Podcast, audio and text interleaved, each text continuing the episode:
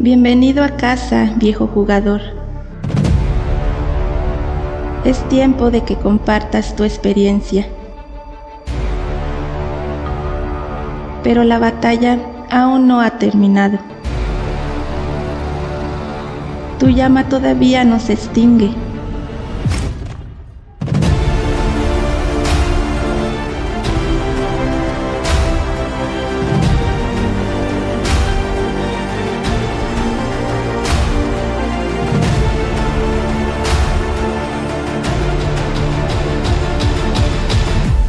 Old Gamer.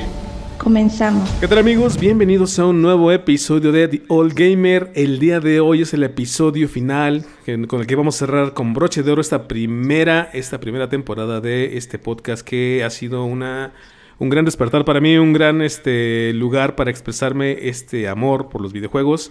Y mi nombre es Jorge Luis, el Santo Hernández y conmigo se encuentra... Buenas banda, aquí Andrés el Teddy para los cuates una vez más entusiasmado de compartir micrófono y a mi derecha se encuentra... A mí me conocen como Abraham Driver, este, yo soy el godín que casi nunca juega, pero aquí estamos. Y a mi derecha o izquierda, no sé, está... Bueno, finalmente, Sparky, Daniel Castro, el vago que sueña con los videojuegos. Ok. Y pues un gustazo estar aquí por primera vez en el grandioso All Gamer Podcast. Ok, ok, pues les doy la gran bienvenida a ustedes que nos van a estar ayudando a cerrar con broche de oro esta primera temporada en este último episodio, el cual lo vamos a dedicar a la saga de GTA o Grand Theft Auto, como muchos sabemos que se llama. Eh, vamos a tratar de hablar de GTA V, pero también vamos a dar un pequeño recorrido por toda la historia que podamos recordar o en la que estemos inmiscuidos dentro de la saga del GTA. Así que, sin más que decir, comencemos. A ver, Andrés. ¿Cómo vamos a empezar este, este episodio? ¿Cómo, te sientes con este último episodio de esta primera temporada? Pues primero que nada hay que montarnos en la ola del hype. Todo el mundo está hablando de GTA 6 y pues necesitamos esas vistas, ¿no? Exactamente. Para fines de, también de lo que está pasando actualmente dentro del mundo del gaming. Eh, hoy es que, hoy es viernes, primero de diciembre. ¿Cuándo fue la noticia que se acaba de, dar de GTA 5? Digo, de GTA 6, que precisamente es parte de lo que tenemos. Ajá, justo el día de hoy, pues Rockstar ha soltado la bomba que este martes 5 de diciembre va a tener este el estreno del esperado tráiler, uno el juego más más esperado de la historia, este que es GTA 6. ok, entonces ya venimos de una década de que en el que GTA 5 ha dominado todas las consolas, está desde PlayStation 3, PlayStation 4, PlayStation 5, posiblemente salga para el PlayStation 6 y obviamente pues para todas las demás consolas, inclusive lo tenemos disponible en lo que sería PC. Y quién sabe si en algún futuro si sacan alguna, eh, ¿cómo se llama? Consola portátil. Ya, ya lo estoy viendo en el Switch, ¿no? en el Switch 2 o algo así. Ahí podemos también tener el GTA 5 tal vez, quién sabe, no sabemos.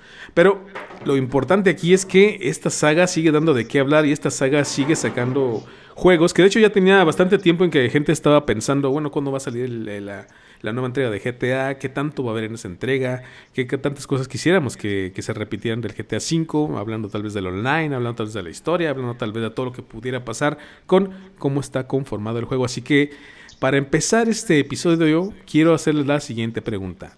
¿Cuál fue su primer GTA? ¿Cuál fue el GTA con el que empezaron o con el que se estrenaron en esta saga? Empezamos con Andrés y de ahí nos vamos con cada uno de los que estamos aquí presentes. Perfecto. Pues yo creo que soy el que comenzó con la saga este, en tiempos más antiguos. Soy más viejo, tengo 80 años. Este, no, pero ah, ya fuera broma. Eh, mi primer GTA fue el GTA original, Grand Theft Auto. Este, y lo jugué en aquella época en el PlayStation 1. Y creo que por ahí alguien, un amigo tenía la versión en PC. Este, y en aquel entonces no imaginábamos que fuera GTA este, el fenómeno que es a, día de hoy. Es, más, de hecho, hasta cierto punto lo, lo veíamos de manera despectiva, un poco lo hacíamos menos. ¿Por qué? Porque hay que ver que la presentación es muy importante. En aquella época eh, GTA eran de esta vista desde arriba, este, con estos monitos que apenas se movían aunque ya estaban las bases de todo lo que vendría siendo GTA, está el crimen, este, eh, la ciudad, el, el, fanatismo por el detalle, esta como caja, o, perdón, esta eh, como especie de caja de hormigas, de colonia de hormigas que tenían en la mente eh, Rockstar por crear, este, pero aún así la, la, tecnología nos limitaba y no se veía pues, tan bien como uno quisiera, o sea, tenías que complementarlo con tu imaginación.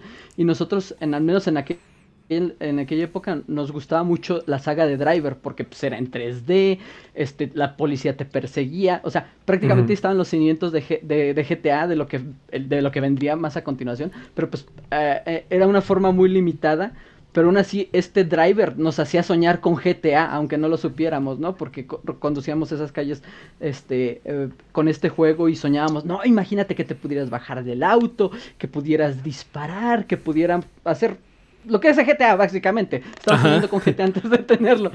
Este, pero pues eh, eh, el GTA como tal lo veíamos un poquito limitado, lo veíamos como que, ah, ese no está tan bueno, está más chido el, driver, ¿no? Oye, yo no he tenido la oportunidad de jugar esos primeros GTA. He visto algunas, este, algunas eh, capturas del video de, de, cómo, gameplays pues, donde están jugando con el GTA. Y lo llegué a ver que estaba disponible como que para Game Boy, solo que no sé exactamente en qué consola empezó. Empezó de Play 1, ¿no? Empezó en PC, PlayStation 1. También creo que una adaptación para Dreamcast, si mal no recuerdo. o sea, pero sí fue de, aquellas consolas.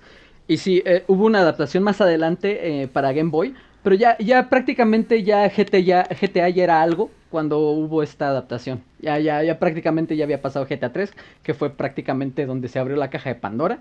Este, y, pero sí, ya, ya era algo. Ok, ok, bueno. Entonces vamos ahora con Abraham. A ver, Abraham, dime tú, ¿Con qué GTA te estrenaste en esta, en esta saga?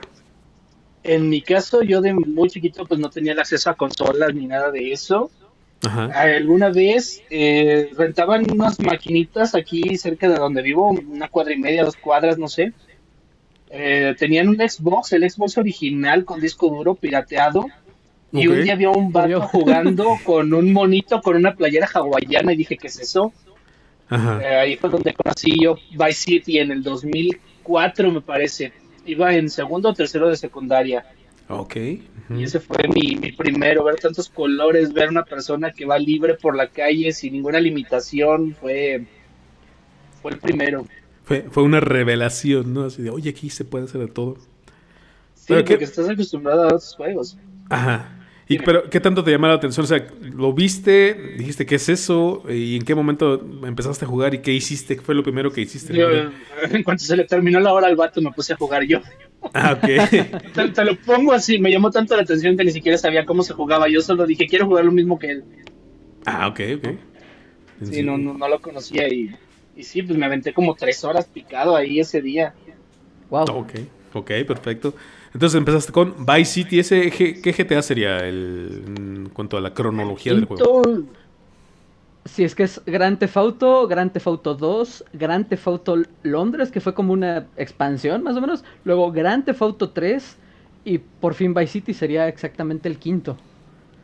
Ah, ok, ok. Ese ya obviamente ya está en 3D y creo que ese inclusive salió para la PSP, ¿verdad? Si mal no recuerdo.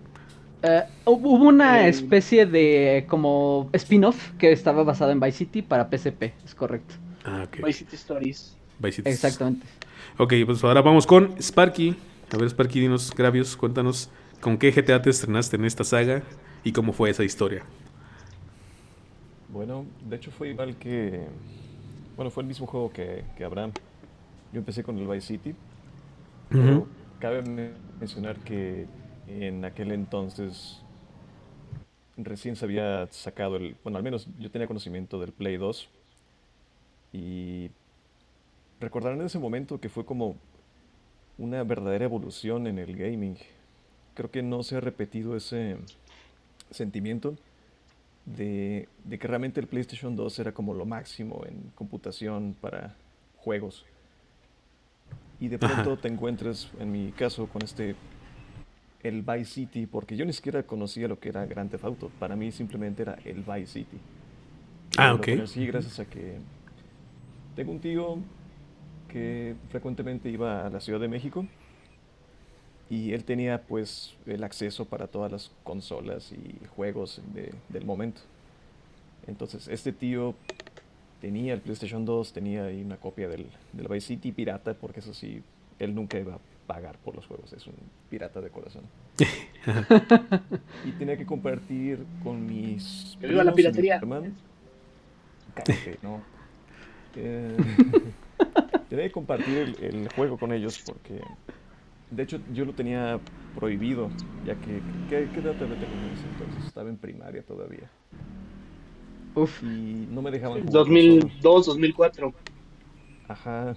Yo estaba muy chiquillo, ni siquiera recuerdo qué edad tenía exactamente, pero estaba en primaria, de eso sí me acuerdo. Y ya que ellos eran un poquito más grandes que yo, pues se sentían con la autoridad de que, pues, no, tú estás muy pequeño para jugar estas cosas. De hecho, recuerdo una ocasión en la que me escabullí al cuarto de mi tío, encendí la consola y me puse a jugar yo solo. Oh. ¿Qué es lo que yo hacía allí? Pues, como menciona, esta, esta sensación de libertad que nunca antes se había visto y mucho menos con este poder, poder gráfico. Ajá. Obviamente uno no sabe ni de qué se trata la historia. No recuerdo haber hecho una sola misión de historia en el Vice City.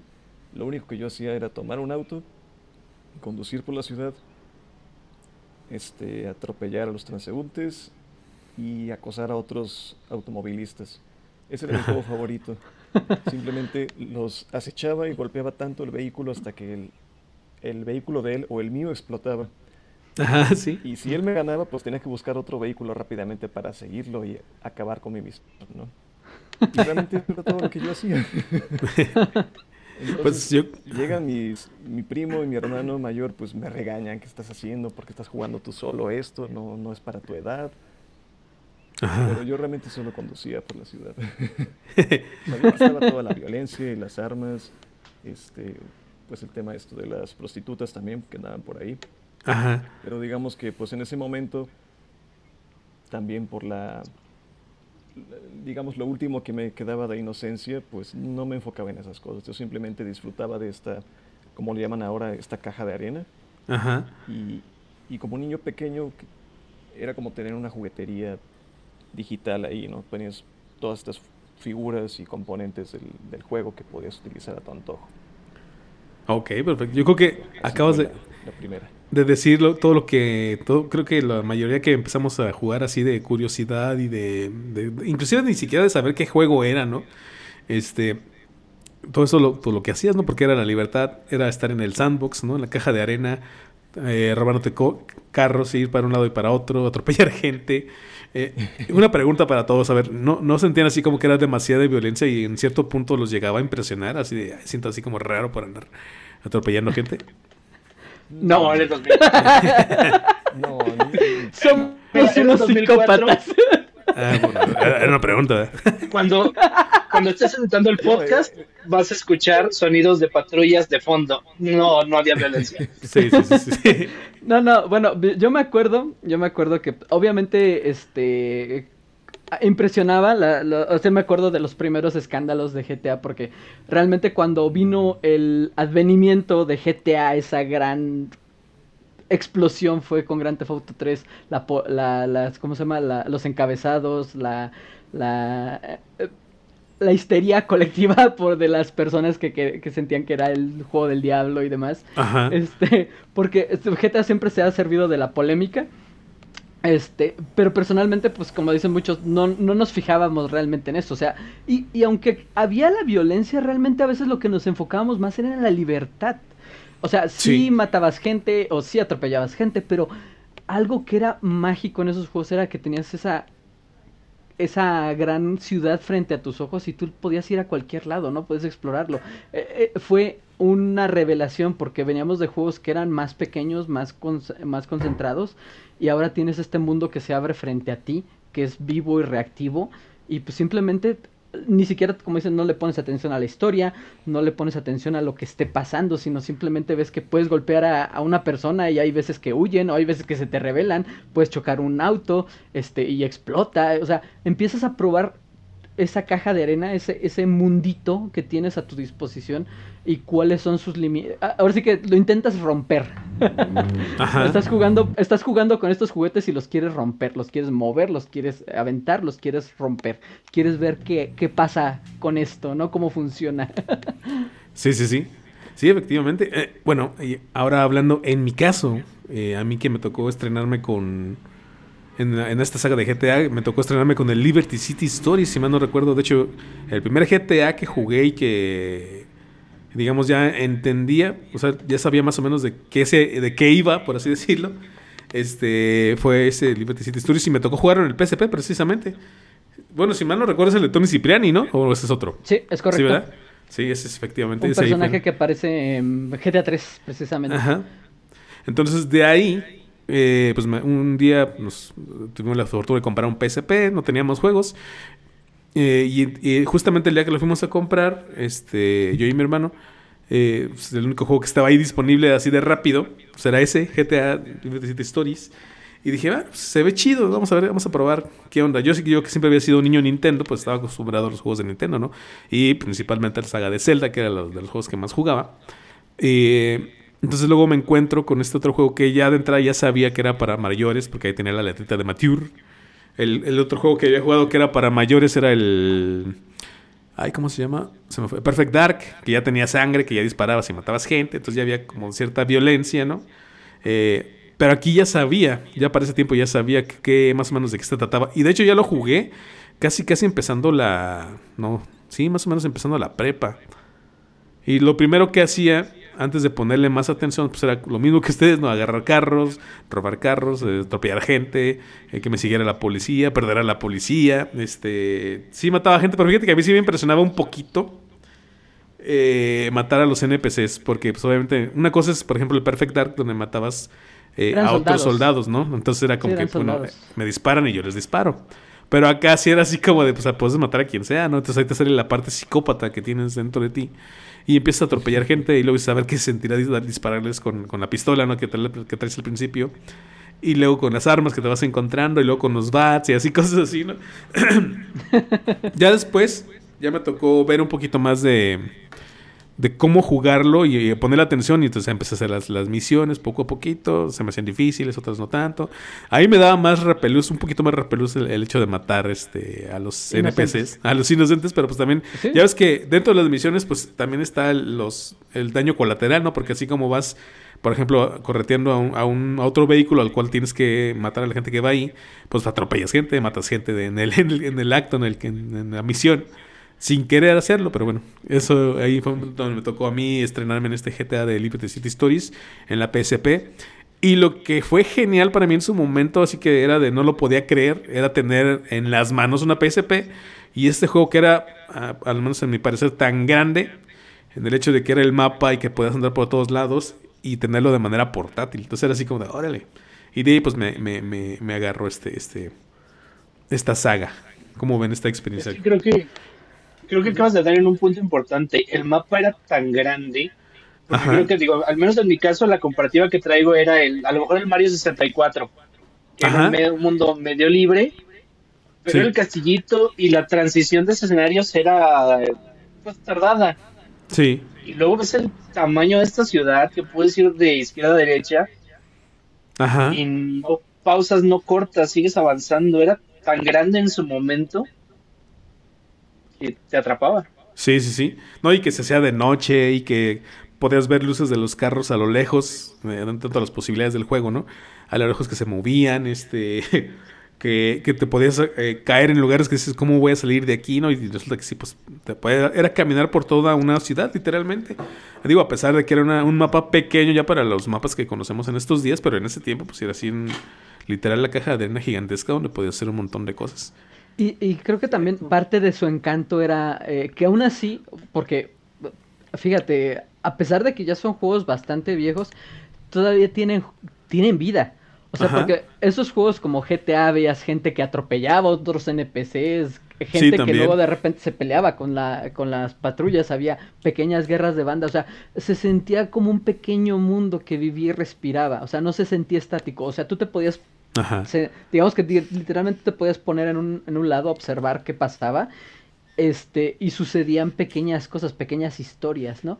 Así es que eh, fue toda una revelación en su momento que precisamente solo fue, eh, con, o mejor dicho, solo fue posible gracias al, avance tecnológico porque veníamos de, de estas, este, de estos juegos 2D y demás. Ajá. Que eh, luego está el argumento, sobre todo para nosotros los jugadores viejos, que es que antes los gráficos no importaban.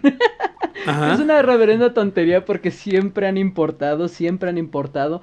Cada avance tecnológico que tenemos eh, en, en materia de, de computación nos permite y le permite a los desarrolladores ir un paso más allá y precisamente una de las más grandes este, aseveraciones es con GTA. O sea, GTA ya estaba. O sea, GTA ya era de bandas, de, pues, como dices, ya había todas esas interacciones. Tal vez a, pequeña o mayor escala, pero ya todo eso, muchas de las bases estaban ahí. O sea, realmente cuando llegó GTA 3 ya muchos de los conceptos ya estaban este, ahí, este, ahí plasmados, pero simplemente fue el poder técnico de tenerlo en 3D, de poder darle más detalle, de poder darle más física, de poder darle ese caballaje para que se sintiera más vivo, fue lo que hizo que esto explotara. Pero GTA ya estaba ahí. Y, ahora sí que ya estaba ahí y nadie lo, tomó en serio hasta que eh, eh, se hizo 3D. Yo me acuerdo también que había discusiones que decían que GTA no estaba tan chido, que estaba mejor Driver en aquel, imagínense. Hubo una pequeña riña entre los desarrolladores de Driver y los de ¿cómo se llama? Rockstar que duró muy poco porque prácticamente Grand Theft Auto los hizo polvo. Ahora sí que, como dijo Krusty, eso sí los hizo polvo. Este, yo, yo me acuerdo que el personaje de de, de, los de los driver era Tanner, que era un policía encubierto. Este, y me acuerdo que hasta hacen un chiste de él en Grand Theft Auto San Andreas, que fue la última vez que Rockstar arremetió contra su competencia. Y, y, mencionaba al estudio, decía Refraction, que en realidad era Reflections, este, pero decía, dice, oh, dice Refractions, y Tanner apestas, dice, ¿cómo pudieron haberlo hecho tan mal? Porque el debut de Driver 3 copiando a GTA 3 fue terrible. Y ahí fue donde ya prácticamente dejaron a, este, a Driver en el polvo y simplemente GTA no volvió atrás. Todo fue hacia adelante. Todo fue evolucionando, sí. Bueno, a pesar de que tiene ya una fórmula muy establecida, ¿no? O sea, ya todos conocemos los detalles eh, básicos de un GTA. Pero obviamente han ido agregando cosas, han ido quitando cosas, han ido evolucionando en sus historias, este, pasando de, de un jugador, de un personaje a varios personajes, haciendo historias alternas y todo esto, ¿no? Eh, ahorita preguntarle a, a si él vivió esta, esta evolución, porque vamos, él eh, jugó ah, bueno, primero y no sé si tuvo oportunidad de irlos jugando conforme iban saliendo. Ah, claro. Que el Grand Theft Auto 3 fue el primero que salió para la Play 2, ¿no? Es correcto, sí, sí, sí. De hecho, este salió primero para Play 2 porque hubo un acuerdo también de que Sony pues, quería, quería esa mierda, eh, obviamente, porque cualquiera que lo viera, pues sí, yo quiero esa mierda en mi consola. Este, y eh, salió primero para PlayStation 2 y fue cuando, digo, se desató la polémica, hubo cosas, de hecho me acuerdo muy bien, una de las, de los, de los mayores, este, ¿cómo se esfuerzos de mi padre por censurar un videojuego, porque mi hermano, o sea, yo, yo, creo que los, estábamos, los, los estábamos jugando como inicios de yo acababa de entrar a la... estaba como en secundaria, prepa, por ahí, y, y ya teníamos el PlayStation 2, y, vio a mi hermano que era más pequeño, como de 10 años, que lo vio con el personaje Cloud de Grand Theft Auto 3, este, con un bat golpeando gente. y pues sí, como dices tú, o sea, en su momento no vimos la violencia, pero mi papá sí dice, y me, acuerdo que fue muy sonoro que dijo, no quiero que jueguen esas cosas. Se paró y se fue, y eso fue todo su esfuerzo por censurarnos. ok, es todo lo que puedo hacer y se fue. y se fue. bueno, ya fue todo lo que puedo hacer. Conciencia Exactamente, fue, fue muy... fue muy... bueno, de hecho... Yo cumplí, eso Hablando... Hablando de la violencia y todo esto, GTA ha sido hasta cuestión de. Ha salido en las noticias, ¿eh? Yo lo he visto por lo menos dos veces. Primero con el San Andreas y ya después con el GTA 5 y el 4 un poquito, en donde empezaron a hablar en las noticias de que es que estos videojuegos son el diablo, miren cómo los niños están aprendiendo a matar gente y este y que le puedes disparar a prostitutas y que te enseña a ser, ser un este un malandro, ¿no? En términos generales. Y eso ha pasado, o sea, eso ha sido una cuestión hasta de noticias, te digo, a nivel nacional aquí en México al menos y creo que en el mundo también eh, en donde pues dicen es que este juego es malo, ¿no? Pero pues ahí sigue el juego, ¿no? Y no necesariamente es malo, digo, también no tienes que estar matando a toda la gente todo el tiempo, o sea, tiene su historia y... Ojalá fuera culpa de Grand Theft Auto y no que la realidad haya superado nuestra... Ah, bueno, sí, también, sí, sí, sí, sí, sí. Sí, no, no, solo eso, que si la, el acceso a las armas sea tan sencillo. Ajá. O el viejo, el viejo periodismo amarillista. Eran otros tiempos, había este, había todavía esta, es que, o sea, venimos, una vez más, esta historia, venimos de una época en la que los videojuegos se consideraban juguetes. Eh, y, eh, una vez más, es que la misma palabra, videojuego, es un juego. y, y, todo, y todo mundo creía que pues, los juegos eran de niños, solo de juguetes, de juguetería. Era Mario Bros. y nada más. Eh, y luego llega este juego que está en transgresor, que habla de gangsters, habla de... O sea, el, el ejercicio más famoso era puedes llegar, subirte una prostituta, Ajá. hacer lo que, hacer lo propio y luego matarla para que te regrese tu dinero, ¿no? Eh, y era, una, era, un acto bastante psicópata y vil, porque lo es, pero el juego te permitía, el juego, algo que estaba interesante, el juego nunca te impulsaba a hacer esto, o sea, por ejemplo, como dices, no te impulsaba, había guerras de bandas, o sea, digamos que los enemigos eran otros seres igual de míseros que tú.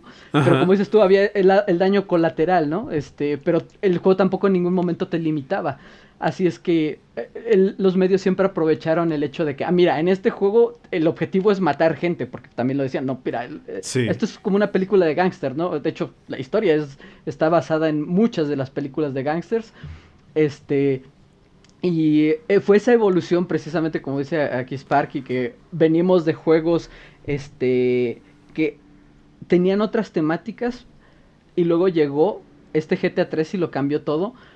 Pero también era el hecho de que, te digo, GTA ya estaba ahí, ya hacía, ya hacía lo que hacía, pero nunca tuvo tanto foco. Aunque siempre se sirvió de la polémica, siempre quiso ser como que el chico malo, el mírenme qué cool soy, o bla, bla, bla. Tenía esa, esa, ¿cómo se dice? Esa actitud.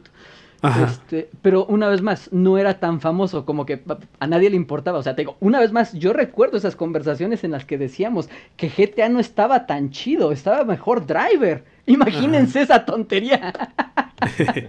a, día de hoy, a día de hoy es una locura. Sí, por eso te digo, pero hay que entender que en su momento Driver era en 3D, podías igual, este, no atropellabas a transeúntes y demás, pero podía recorrer la ciudad. O sea, esa, magia, esa pequeña magia estaba ahí. ¿Ese de Driver es el que era el Taxi Driver o me estoy equivocando de juego? Es que sí, mm. no lo jugué.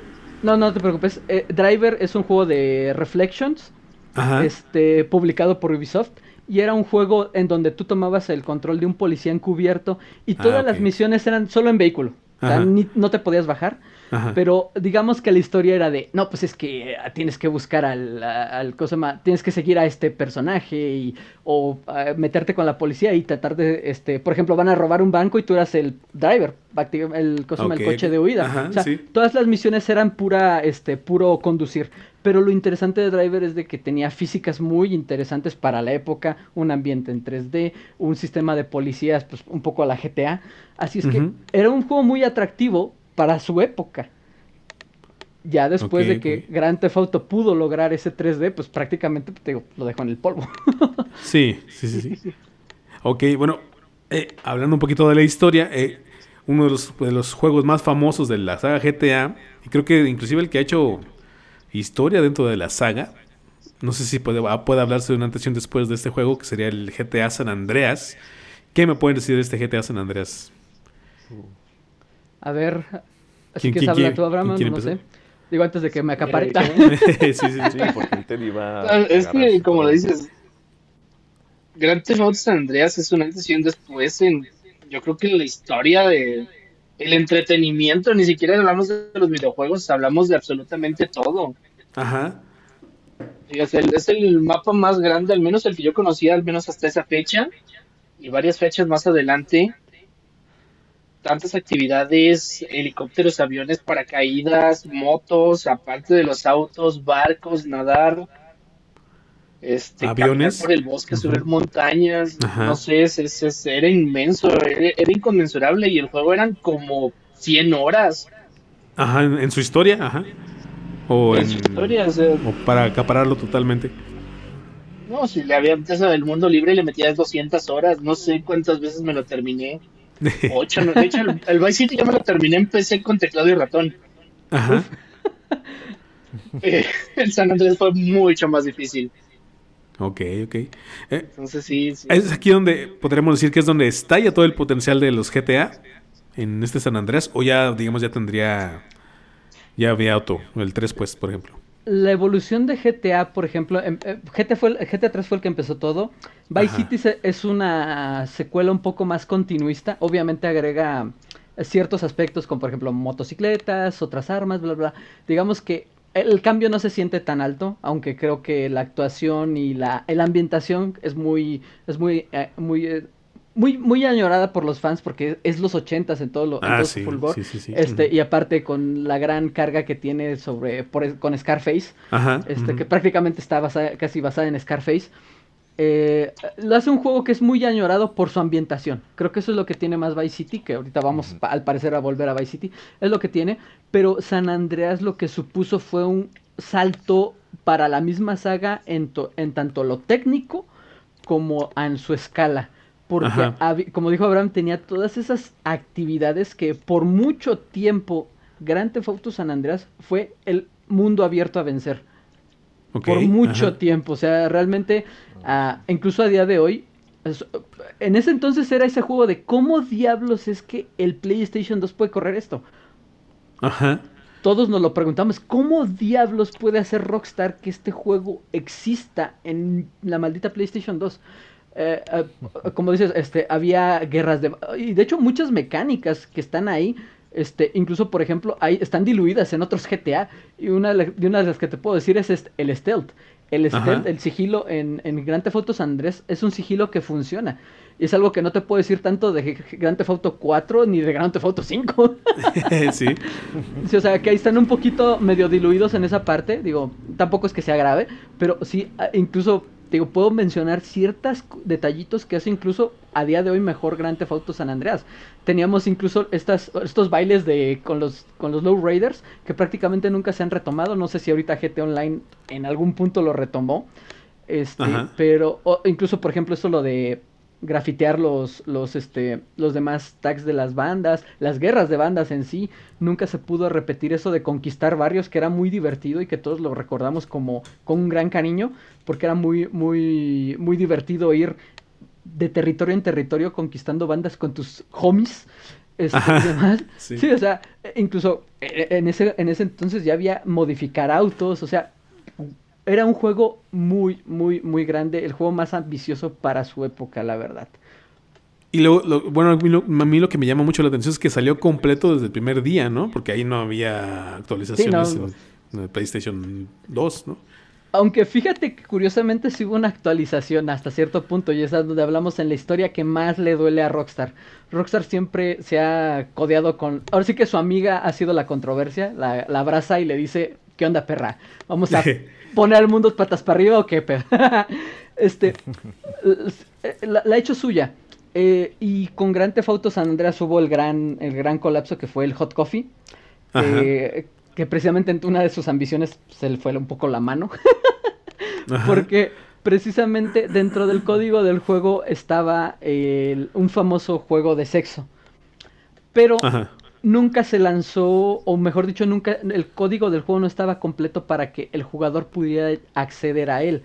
Fue hasta que hubo la versión de PC que alguien se dio cuenta dentro del código del juego, oye, esta parte aquí falta algo, ¿no? Y empezó a codear, la introdujo en el juego, creó un parche y ¡pum! Este, se dio cuenta del contenido este, que, que se había omitido. Y lo curioso es de que ese código existía en las versiones de Play 2. O sea que digamos que en aquella época había versiones piratas parchadas. Que te podían tener el, el, el, el, hot coffee. Y yo me acuerdo que, pues bueno, aquí la piratería siempre ha, servido en México. Este, y me acuerdo que había GTA San Andreas 3X, que ya incluía el parche. O sea, y me acuerdo también que hubo, hubo, un, hubo un problema legal bastante grande, porque este sí fue ya, digamos que el colmo. O sea, eh, más adelante hablaremos de hasta qué punto les ha llegado a afectar. O, mejor dicho, Rockstar ya quiere que no vuelva a suceder. Este, pero bueno, eh, este, o mejor dicho, no les gusta que incluso bromen con eso. Este, bueno. Ok, ok. La primera versión, te digo, del disco, este, sí tenía ese código. Tuvieron que retirar muchas ventas de, ese, de, ese, de ese disco, de esa primera versión, de la versión 1.0, por así decirlo. Y hubo después una versión 2.0 de mismo GTA San Andreas que ya venía parchada, que ya no ya venía con omitiendo ese, ese mod, es, perdón, dicho, ese contenido para que no hubiera forma de que... que lo parcharan y, accedieran a él, ¿no? Sí. Exactamente, pero pues lamentablemente pues el daño ya estaba hecho y las copias ya estaban allá afuera. Digo, ah, y volviendo al tema del Hot Coffee, o sea, de hecho, eh, digo, siempre Rockstar se ha servido de la controversia, pero curiosamente cuando hubo un mod de Red Dead Redemption que se llamaba Hot Coffee y que introducía este sexo dentro de Red Dead Redemption 2, prácticamente Rockstar dijo, eh, a ver, ese grupito se me separa porque fue Rockstar usualmente no ataca mods, este, pero Hot Coffee no lo quiere volver a ver. ok, ok, sí, sí, sí. Bueno, es que a fin de cuentas es un juego para adultos, o sea, sí es para adultos, pero no es necesariamente un juego 3X, ¿no? Un juego Exactamente. Donde, haya sexo explícito. Aunque sea hay desnudos, ¿no? Si, si, mal no recuerdo. Sí, en varias ocasiones. Y es que lo que pasa es de que también el sistema de clasificaciones es un poquito caprichoso.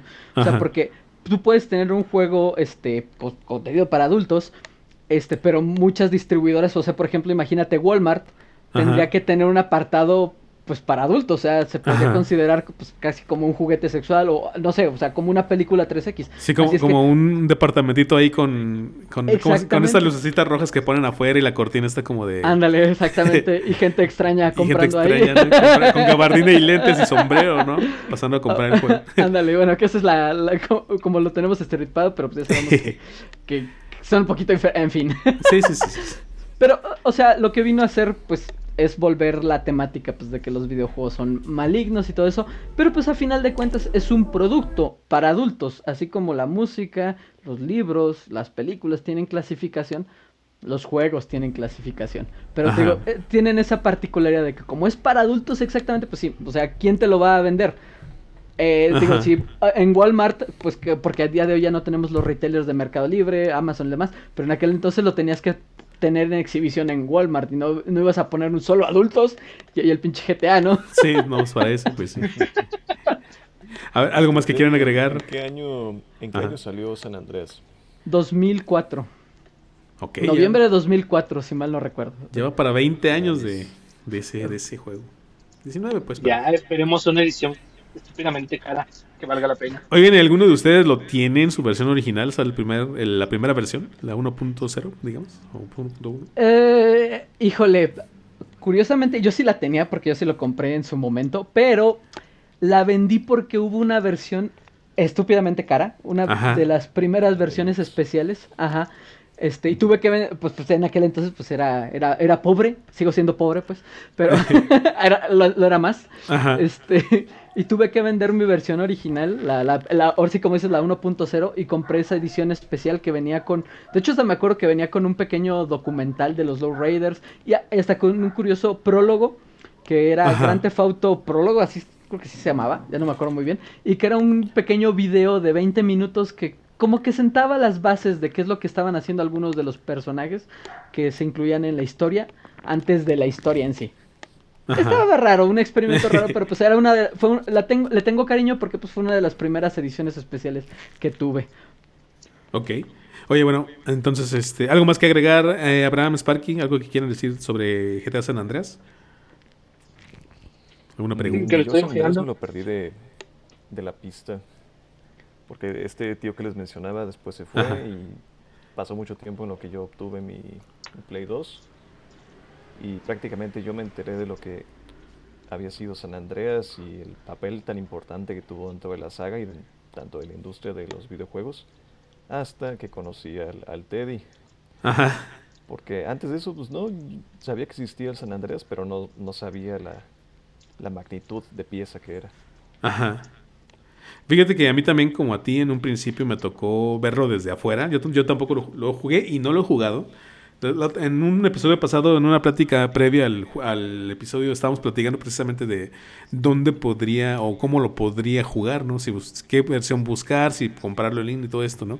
Pero bueno, viéndolo desde afuera, pues yo me enteré más de todos los rumores, me enteré más de todas las cosas que estaban alrededor del juego. no tanto dentro del juego ya eh, presente en la caja de arena, ¿no? Como quien dice, por ejemplo, los rumores del Sasquatch, que era de lo más que se veía, ¿no?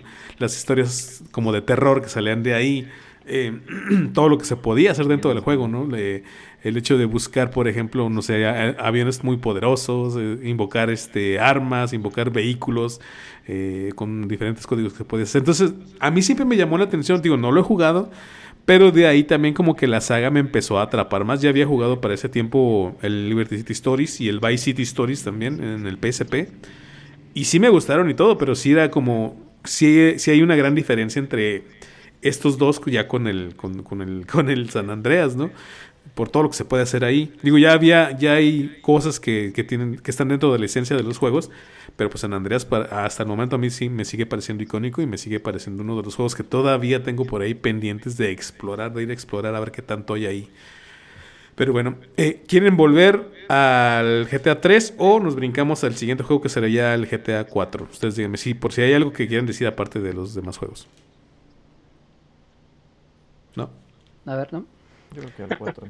¿Vamos al 4? ¿Avanzamos o ustedes es Que el 3 por ejemplo, let's go Así como tú y el 3 no lo jugué. Ajá. Bueno, pero no sé si tú te tengas algo que decir. No, no, ya de. Pues creo que ya dije bastante de, la saga original. Ok. Este, ya podemos pasar con, con Roman Bellic y Nico Bellic. Ok, pues vamos a avanzar al GTA 4, que es un juego que sale en. ¿Qué año? Por ahí del 2004. 2008. 2008. Ok, ok. 2008. Aquí ya tuve la, tuve la fortuna de jugarlo en su versión este, completa, o sea, el juego base, más los dos DLCs y comprarlo eh, para el PlayStation 3. Entonces ese sí lo jugué completo, lo acabé varias veces, este, y la verdad se me hizo un gran juego y de ahí pues obviamente me agarré para, para continuar con, los demás, con la saga, como hasta donde, hasta donde ha llegado en este momento. A ver, pero ustedes qué me pueden decir de GTA 4, ¿qué les gustó, qué no les gustó? ¿Qué sintieron de evolución? No sé. ¿Quién quiere empezar? bueno, es que lo mencionó A ver, vamos, Sparky, te toca. Al, al baño. bueno, con Grand Theft Auto 4, cabe mencionar que pues ya había llegado la, la nueva generación de consolas, ¿no? Ya teníamos el Play 3 y el 360. Ajá. Y si no mal recuerdo, uno de los primeros contactos que tuve con el juego fue donde rentábamos las consolas cerca de la prepa. Había un café de internet y ahí tenían, tenían las consolas. ¿El icónico lugar cómo se llamaba? no me acuerdo, como el, el ciber o algo así. Era el ciber amarillo. Pero... Ajá. Seguido íbamos ahí. Vamos al amarillo o al azul, no recuerdo los nombres. De Halo. Ajá. Ándale.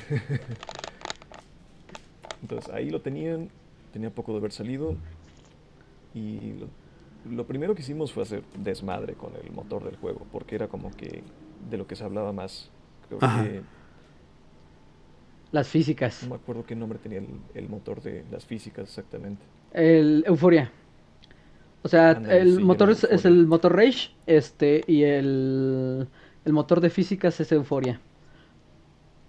Y ya te daba estas propiedades como de ragdoll con el personaje. Era de lo más divertido cuando te estrellabas y no tenía puesto el cinturón pues ah, sí. disparado por el Se les disparó por el parabrisas. Eso era, genial porque daba un nivel más allá de inmersión de lo que teníamos antes. Ahora pues hay que tener en cuenta todas las físicas y pues esa primera eh, impresión con el GTA 4 fue bastante buena a mi parecer. Ok. Eh, Abraham, ¿tú qué puedes decir? Eh, yo, por el contrario, la primera vez que agarré Grand Theft Auto 4, que también fue en el mismo ciber, en el amarillo, eh, no me gustó, fue, sentía el personaje muy pesado en comparación de, por ejemplo, de, del cejón. Eh, no era lo mismo, como que dije, es que no lo siento como un gran tefauto, no es tan divertido, no es tan dinámico. Este es muy gris, no tiene colores. ajá, era muy oscuro, ¿verdad? Sí, sí, sí. Sí, la primera vez que lo jugué sí fue como que no, no, este juego no, no, no lo siento como un gran tefauto después te das cuenta que realmente no era un gran auto, sino, bueno, al menos como los demás. Ajá. Y yo en ese momento lo pasé de largo, por completo lo abandoné. Lo quise volver a jugar en el 2010, que ya estaba en la universidad. Ajá. pero ya sabes cómo lo corre una laptop de ese tiempo, a 12 cuadros. Era, una cosa horrible, así que no tenía manera. Estabas jugando en diapositivas. exacto, y luego ya era 2013 y ya era Auto 5, jugué primero el 5 y dije un día, pues vamos a regresar al 4, ya tengo el Play 3 y wow, o sea, la historia es una cosa extraordinaria. Si es complicado, los controles, bueno, los mandos, las físicas, acostumbrarte a las dinámicas de, del juego. Pero una vez que las comprendes, el juego es inmenso y es hermoso en todo sentido. La historia de Nico es, es, extraordinaria. Sí, sí, sí, efectivamente. Fíjate, yo les comentaba cuando yo empecé, cuando yo lo empecé a jugar, ya sabía, ya tenía idea más o menos de qué este trataba un GTA, de qué podía ser un GTA. Eh, pero yo no había puesto atención en que, es que para ese tiempo también era como muy nuevo para mí, esta cuestión de el juego viene completo, o sea, la versión completa, entonces tenía los dos DLCs. Entonces yo empecé a jugar la historia principal, digo, ya, sé más o menos cómo va a funcionar, qué se va a hacer, y sí, me, me agrada bastante lo que se hace ahí. Nico Bellic se me hizo muy carismático, de hecho yo a veces, inclusive cuando hoy juego a veces partidas en línea de en shooters, pues me gusta gritar, ah, motherfuckers, ¿no? Para, para, echarles, para echarles bronca a todos los personajes que están ahí peleando conmigo en, línea. Y de eso lo saqué de ahí de, pues, con Nico Bellic, ¿no? Me acabo la historia principal, me gusta mucho lo que pasa ahí, y después me doy cuenta que estaban otras dos historias, o sea, que estaban estos DLCs que yo no sabía que eran DLCs donde eran historias totalmente diferentes. O sea, hay unas historias entrelazadas, pero totalmente diferentes a lo que se jugaba originalmente, ¿no? Con, con la historia principal. Entonces empiezo con los moteros y digo, ah, mira, aquí hay moteros, ah, vamos, vamos a meter las motitos. Estaban difíciles manejar las motos en ese, en ese, en ese juego. Pero me, me agradó bastante esta cuestión de, de, ser un motero, de hacer misiones de motero, de, de, de estarte, de tener tu, tu, banda de, ¿cómo se llama? De, ¿Cómo se llamaban los ángeles? Los Lost. Ah, de los Lost, De, de, los, sí, cierto. Y pues tener toda esa, toda esta cuestión de te mete a un nuevo... De hecho ahí lo que sería la, la ambientación cambia. Porque como bien dices al principio, en lo que era la historia de Nico Bellic era muy oscuro, era como todo, como medio lúgubre, sin colores tantos, o no tan saturados. Y luego acá en Moteros te, te ponen esta cuestión como eh, colores sepia, ¿no? Que te recuerdan un poquito a cómo creen que, que, es México todo el tiempo, que en este color sepia.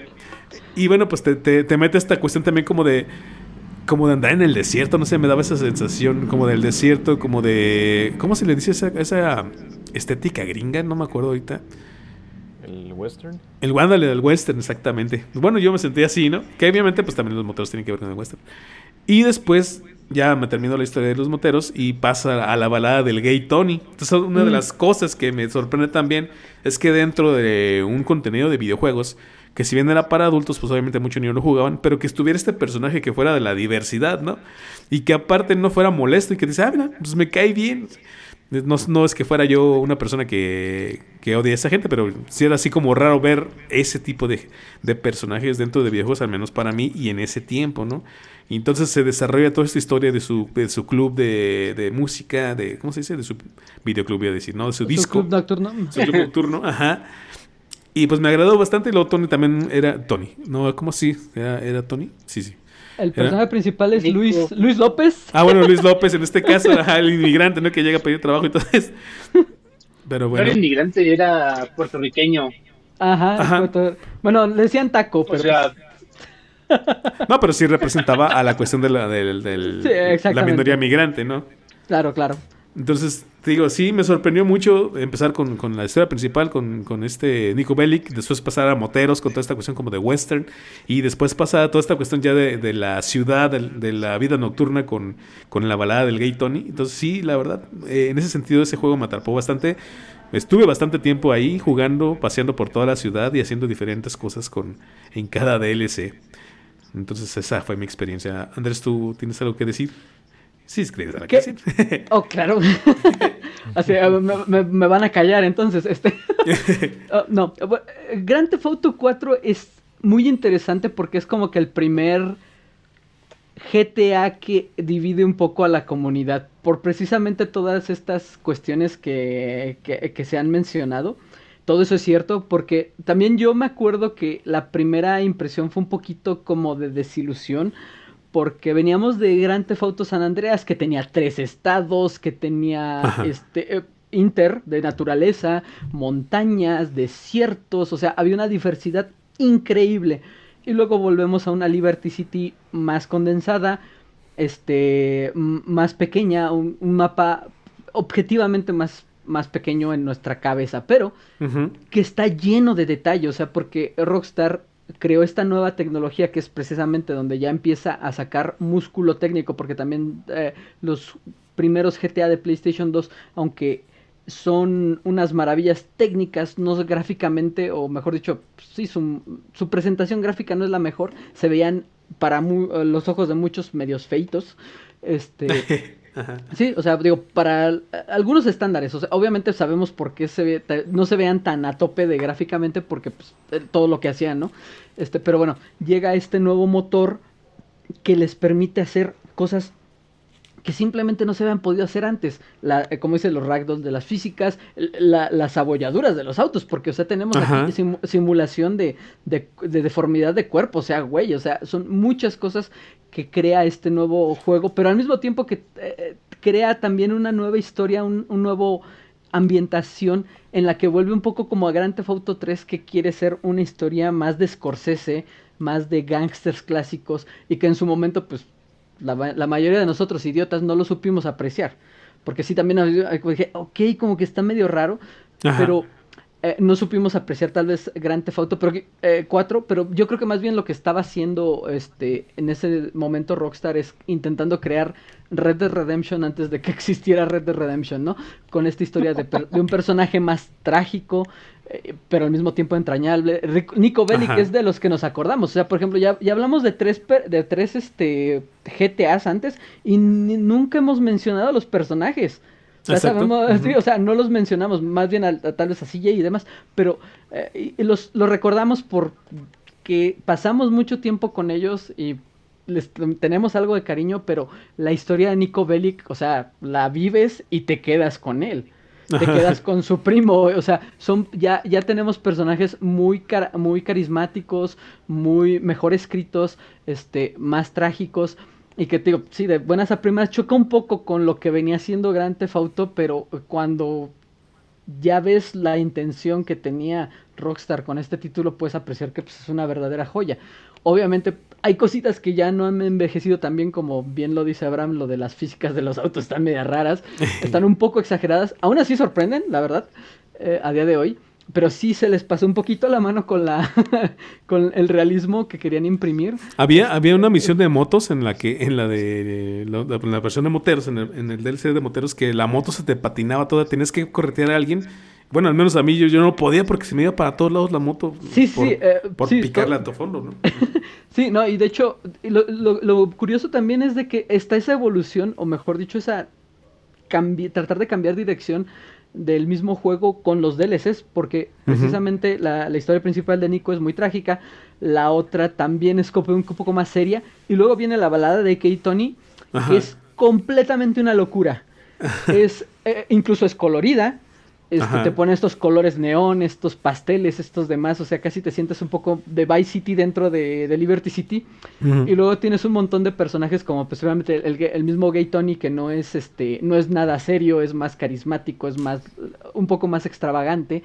Y también tenemos el personaje que es Yusuf, no sé si te acuerdas de Yusuf. Sí, Yusuf, ajá, sí. Que es este hijo de un árabe que es un maldito loco que te pide, oye, ¿sabes qué? Es que yo estoy obsesionado con las cosas que no puedo comprar, ve y róbame un maldito helicóptero de ataque. o sea, te pide las cosas más tontas, son las misiones más locas, pero es, es eso, es un DLC muy divertido.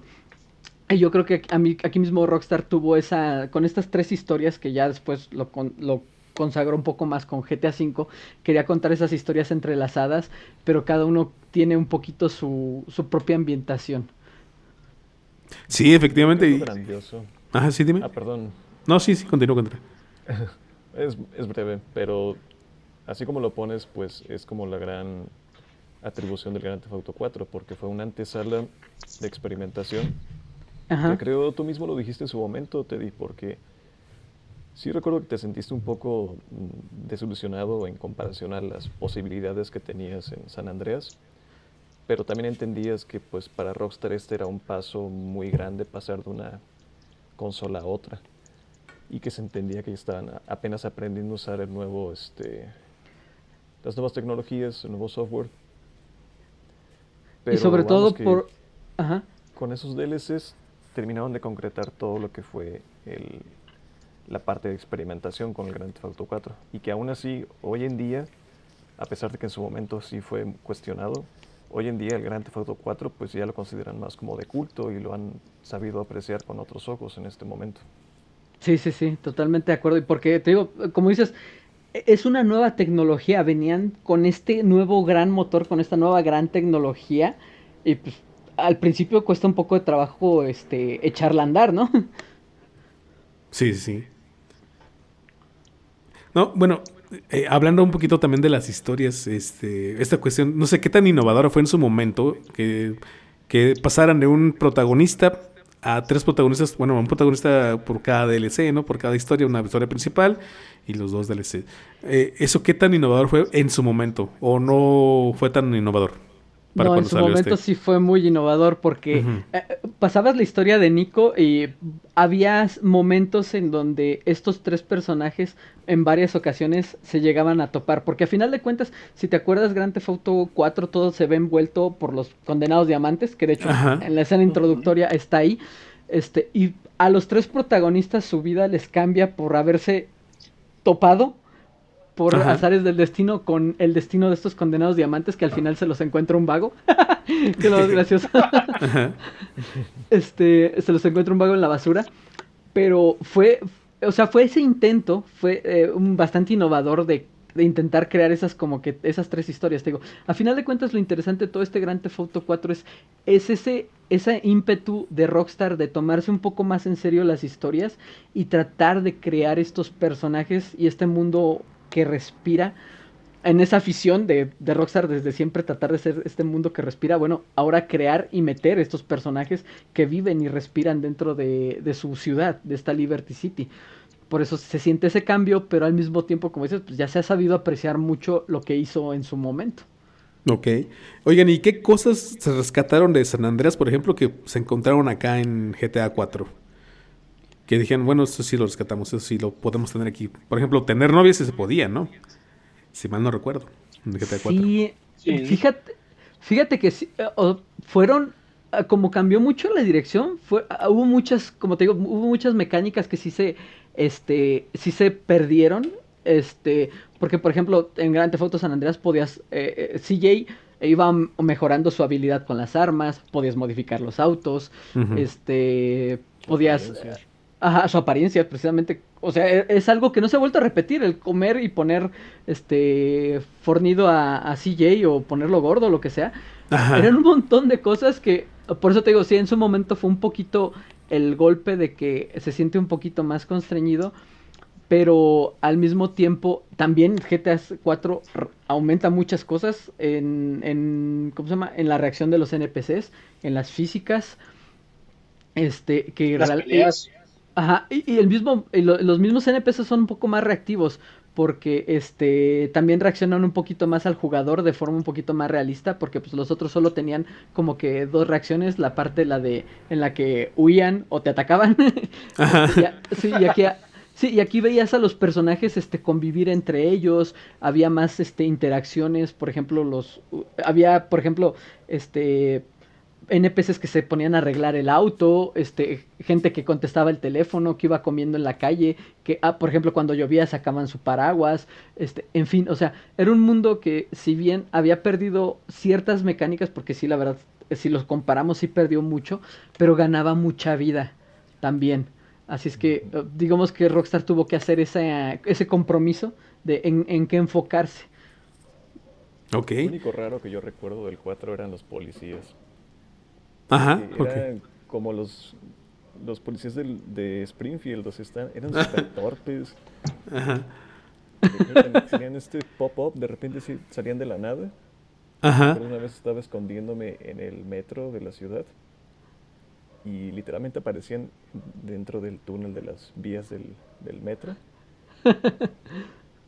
Y sí, sí, no sé, en general eran muy torpes los policías. No sé qué pasó ahí con la IA de la, de los policías, pero sí recuerdo que eran exageradamente estúpidos. De hecho, incluso se tropezaban solos, te tenían enfrente y no te apuntaban. O sea, nada que ver con los del 5, nada que ver. Ok, ok, sí, sí, sí. ¿Tú qué recuerdas esos policías, este, Teddy? O Abraham, no sé quién quiere hablar. Abraham, a ver. Ay, que me acuerdo de los policías, que era bien bonito matarlos. okay, no, Las reacciones que... Es que sus reacciones eran algo extrañas, porque si le disparabas a una pierna, se, se, se cubrían, se escondían, de repente otro policía los jalaba. ¿Sabes a mí? El niño gordito del salón, no sé. ¿Sabes a mí qué me pasaba? Ya ves que, pues, obviamente, algo clásico que puedes hacer en el GTA es eh, hacer desmadre y que la policía te, te, esté persiguiendo, ¿no? Entonces, yo recuerdo mucho que cuando la policía me perseguía, y no tenía que andar necesariamente en, en un carro súper rápido, entonces yo veía cómo la policía iba atrás de mí, pero si me paraba se aventaban así, llegaban por todos y, y literal se aventaban a donde fuera y pegaban donde sea y hasta llegaban a explotar los, los autos de policía porque como que, pues como tú bien dices, ¿no? Como que la inteligencia artificial decía, no, pues ahí, ahí está el objetivo, entonces voy con todo y ya me pararé a ver cómo, cómo, cómo le hago, ¿no? No sé, bueno, no sé si dice eso, ¿no? Pero yo recuerdo cómo salían volando carros de policía por todos lados. Y yo decía, órale. Sí, estaba raro, estaba raro esa cuestión. A ver, Sí. entonces. Sí, dime, dime. sí, es que, es que una vez más, la, la- este nuevo motor hacía cosas muy raras, también la inteligencia artificial, porque eh, el, el, como dice, las animaciones del Ragdoll eran muy particulares. Tú le disparabas a un, a un personaje en la pierna y no se caía, hacía, hacía mucho tambaleo. Y como dice este Sparky, este parecía como que estabas molestando al niño gordo del salón porque se sentía torpe. Y luego, o, por ejemplo, incluso corrían y se podían tropezar. O sea, porque si, se- si se les atravesaba algo, te se podían tropezar. Eso incluso te pasaba a ti. O sea, porque también me llegó a pasar que Ah, iba sí. corriendo con, Sí, sí, sí. con Nico y de repente si ibas corriendo y como que agarrabas mal las cosas, este, pum, también te tropezabas. Y de hecho también algo que, otro detalle que estaba interesante es de que las armas luego a veces al caer, al golpearse, se disparaban. Así es que, por ejemplo, Ah, sí, también, a- es había un policía que, por ejemplo, digamos, este, estás en unas escaleras, le alcanzas a disparar en la pierna y el policía rueda y el- se le suelta el arma y el arma empieza a disparar. Había veces en el que el policía rodaba y él se dispara, le- el arma le disparaba a él bajando las escaleras. o sea, obviamente, eh, eh, como dice, estaba raro, pero también tenía su propia gracia. Ajá. Sí, sí, sí, efectivamente. Oigan, entonces para avanzar, porque ya acabamos la primera hora de este, de este podcast, de este episodio. Oye, mamá. Entonces, tenemos el GTA 4. Y mi pregunta es la siguiente. eh, yo me enteré que este GTA 4 ya tenía online. No sé si fue el primer GTA que tenía su online. Pero me tocó ver algunos videos hace poquito en donde pues ya sí había un online de este GTA. De hecho estaba, no sé si nada más había como que ciertas partes del mapa o hasta el mapa entero o qué. Pero ya había rasgos de cómo iba a ser el próximo GTA hablando del online. ¿Qué me pueden decir de esto del online para el GTA 4? No sé quién quiere hablar. Teddy, yo del online no me metí. Ah, Bien dicho, o sea, realmente yo tampoco no agarré mucho el online. Me acuerdo que nada más me metí así como que eh, partidas como que a muerte. Ajá. Este, pero no fue un online que yo explorara mucho, la verdad. Es que también cuando yo ya agarré. Ajá, yo también ya cuando agarré Grand Theft Auto 4, porque tardé mucho en tener un PlayStation 3, ya cuando agarré Grand Theft Auto 4, pues ya prácticamente el furor había pasado, ¿no? Y ya había otros grandes heavy hitters de, de ¿cómo se llama? Del mundo online, como Call of Duty, etc, etc, Battlefield, lo que sea. Eh, la atención se la habían llevado ellos y pues prácticamente el mundo de Rockstar, como también estaba muy, hasta donde yo también entiendo, era como que muy basicón sí. este no, no terminaba como que de encantar. Este, y aunque como que la curiosidad estaba ahí, eh, realmente como que no había muchos motivos para hacerlo, pues no tenía más amigos con quien disfrutar este online, ¿no? Ajá. Así es que pues, eh, ¿para qué meterme en online si como que se siente ir a matarme con gente que, Que ni conoces. este, eh, que ni conozco cuando pues lo, lo divertido o lo más bien lo interesante sería hacerlo con, con tus amigos, ¿no? Ajá. A mí Y me creo parece que otra cosa importante, Sí, sí. creo que algo importante a rescatar aquí es que hablamos del 2009, 2010. Ajá. Mi conexión a internet era de 15 megas o no miento, de 2 megas o 3 megas. No, de kilobytes, ¿no? Era de Kibobytes, Sí. estoy seguro, sí, sí. Creo que No, no, no creo que en 2012 ya tenía uno o dos megas. Ajá. Era nada. Sí, pues era nada. Poquito. Era nada. Dejabas una canción descargando en Ares y tardaba dos horas. Si la dejabas toda la noche, de hecho. Bueno, yo me acuerdo que. Sí, ah, sí, tienes razón. O sea, también otra de las partes que en- el tener acceso a internet también en aquel entonces no es tan común como hoy en día, que ya hasta la tienes en el maldito teléfono, ¿no? Ajá. Fíjate, yo les comentaba, sí llegué a ver este online, este, pero ya en videos, obviamente yo no lo probé. Y me parece que nada más había como que tres formas de juego, ¿no? Partida a muerte, que de hecho esas sí se repitieron ya después en el GTA V. La partida a muerte. ¿Y cuál era de los otros que eran así como más populares? Carreras, creo que había carreras, si mal no recuerdo. Sí, si mal no recuerdo si había carreras. O sea, lo más básico del GTA V después estaba ahí. Y eran como tres cosas nada más. Pero obviamente lo más popular, pues partida a muerte, ¿no? Porque era irte a partir tu madre con la gente que está, que llegaba a entrar ahí, ¿no? Y no sé qué pesadilla de haber sido poder jugar eso. Si yo, por ejemplo, yo sí me acuerdo que cuando empecé a tener internet, pues tenía 200, 245 kilobytes de conexión. O sea, pues no creo que se haya podido jugar nada ahí. Pero bueno. Entonces, a ver. Ya tenemos GTA 4. Ahora sí vamos con lo chido. Bueno, con el último que ha salido, ¿no? GTA 5. ¿Cómo fue su experiencia al momento de enterarse del GTA V? ¿Qué me pueden decir? ¿Que si ya esperaban algo, ya sabían cosas, querían cosas que hubiera ahí, no sé. ¿Quién quiere empezar? Uf. Pues eh, a- aquí es un poco compartido porque... compartido. Exactamente, porque ya, ya, ya nos conocíamos, este, además, pues ya es un- eh, ya fue hace 10 años, ya había un poco más internet. Ajá. Creo que todo, al menos aquí sé que nosotros tres, no sé tú, Jorge, nosotros Ajá. vivimos GTA desde el día 1. El día 1 fuimos, eh, por ejemplo, yo con Ah, Abraham sí. y mi hermano A Blockbuster. a Blog, bueno, él fue a Blockbuster, nosotros fuimos a Game Planet. Ajá. Ah, yo fui a comprar la edición estúpidamente cara. Ajá. Este, y, fuimos en la noche, me acuerdo todavía que fue el estreno en la noche. Fuimos a formarnos. La locura de conseguir Grand Theft Auto 5 y verlo instalarse ahí por 40 minutos en el PlayStation 3 por primera vez. Ajá. No, no fueron 40 minutos, fue como una hora. O Pues, dos, bueno, no sé. No, no, no. De hecho, estoy, De hecho, iba a hacer la tarea, iba a agarrar mi PlayStation 3, iba a jugar Grand Theft Auto 5 en PlayStation 3 solo por los loles, por la nostalgia. Este, pero no, no lo hice. Pero sí me hubiera gustado ver así. Bueno, ¿y cómo era esto hace 10 años? Sí, sí, sí, sí.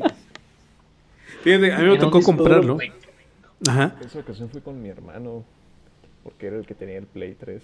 Ajá. Que aquí patrocinaba los juegos también. Bueno, a veces, ya después muchos juegos los compré yo, pero el Play 3 era de él. Ujú.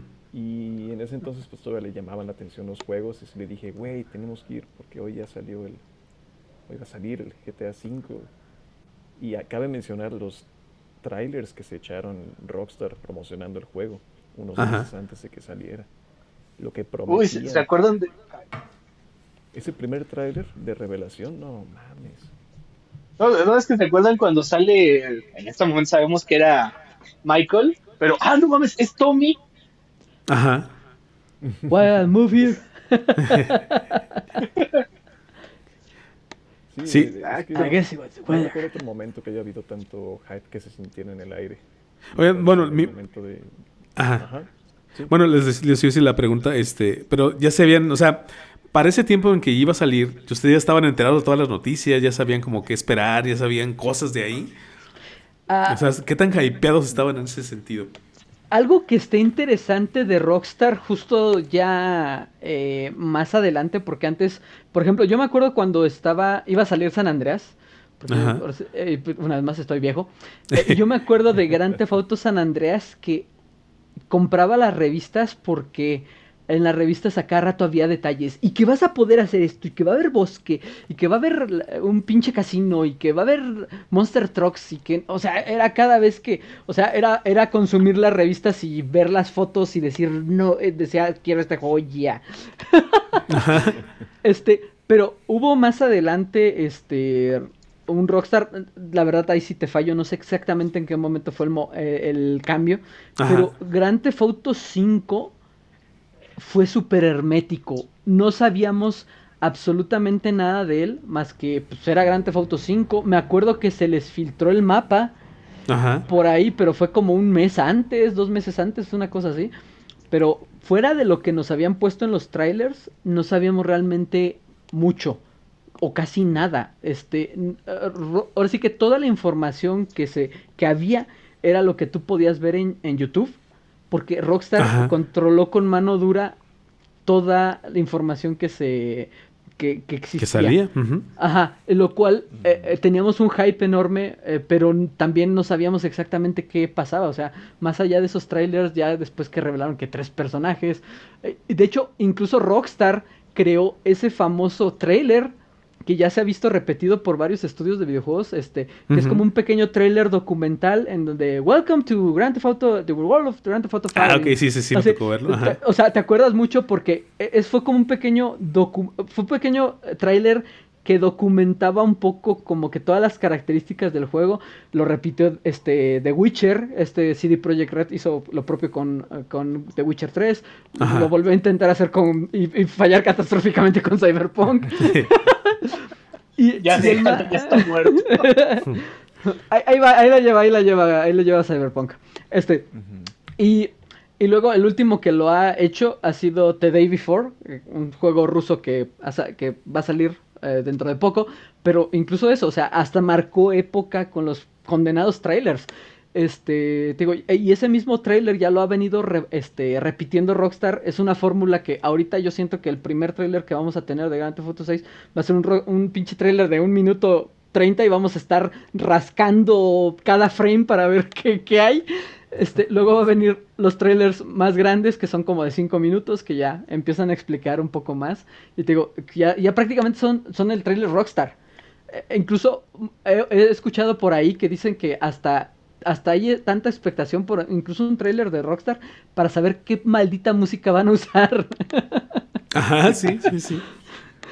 Ok, entonces... Entonces, a ese nivel llega. si no, si te lo creo, porque yo me acuerdo, y ese fue el trailer que me atrapó, o sea, pues, efectivamente el que tú acabas de comentar, ¿no? Como este documental donde te están presentando los santos, donde te están presentando todo lo que vas a poder hacer, todos los lugares que... Pero bueno, obviamente no te lo presentan como una cuestión de esta es la dinámica del juego, sino te lo presentan como esta es la ciudad, ven a visitar los santos, ¿no?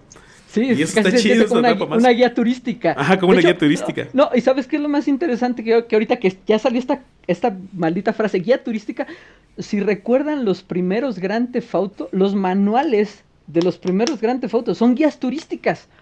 Ah, ok. Los primeros manuales, cuando antes había manuales, este, el, el, manual de Liberty City de Grand Theft Auto 3 decía, bienvenido a Liberty City, el peor, el peor lugar de América. Así era, como, así era como te hablaba. Y te, y te hablaba de las estaciones de radio, las bandas locales, el crimen local. O sea, era, literalmente era una guía turística.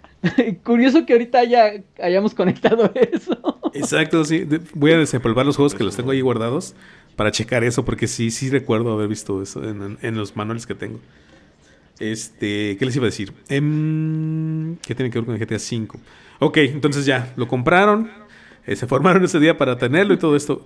¿Cómo fue? Ya ahora sí que los primeros pasos ahí de, estar ahí jugando en el GTA. Bueno, pero platícanos tú, Jorge, ¿cuándo, ¿cuándo, lo compraste? ¿También fue ah, el día sí, sí. no, yo, fíjate que yo me tardé creo que 15 días después de que, de que salió oficialmente y me tocó comprarlo por Mercado Libre, este junto con mi hermano. Pero fíjate que curiosamente es que yo siempre he sido muy tardado para todos los juegos, inclusive los que me gustan. O sea, los Zelda los jugué casi un año después seis meses después, no, no, yo creo más, un año o dos años después de que salieron. Y entonces este GTA V me toca comprarlo en una época en la cual era un poquito, como tú bien dices, más fácil eh, tener acceso a los videojuegos, ¿no? Y me llega 15 días después del estreno. Eh, lo ponemos igual a, a, instalar, tardó un buen rato, yo desesperado porque ya quería ver qué se podía hacer, porque ya quería ver qué tanto podía explorar dentro del juego. Entonces me acuerdo que una de las primeras frases que le dije a mi hermano, ya cuando el juego estaba instalado y todo, le dije, a ver, estoy aquí en el centro de la ciudad, quiero ir acá. Y a donde señalé fue el Monte Chaila, o sea, lo más alto del juego. Entonces dije, ¿por dónde me voy? Pues no, pues tú sigue la... Ahora sí que sigue la, la, carretera y a ver a dónde te lleva. Entonces empecé a explorar así. O sea, me subí a un carro. Este, fui, fui pasando por la ciudad, chocando con todo lo que podía.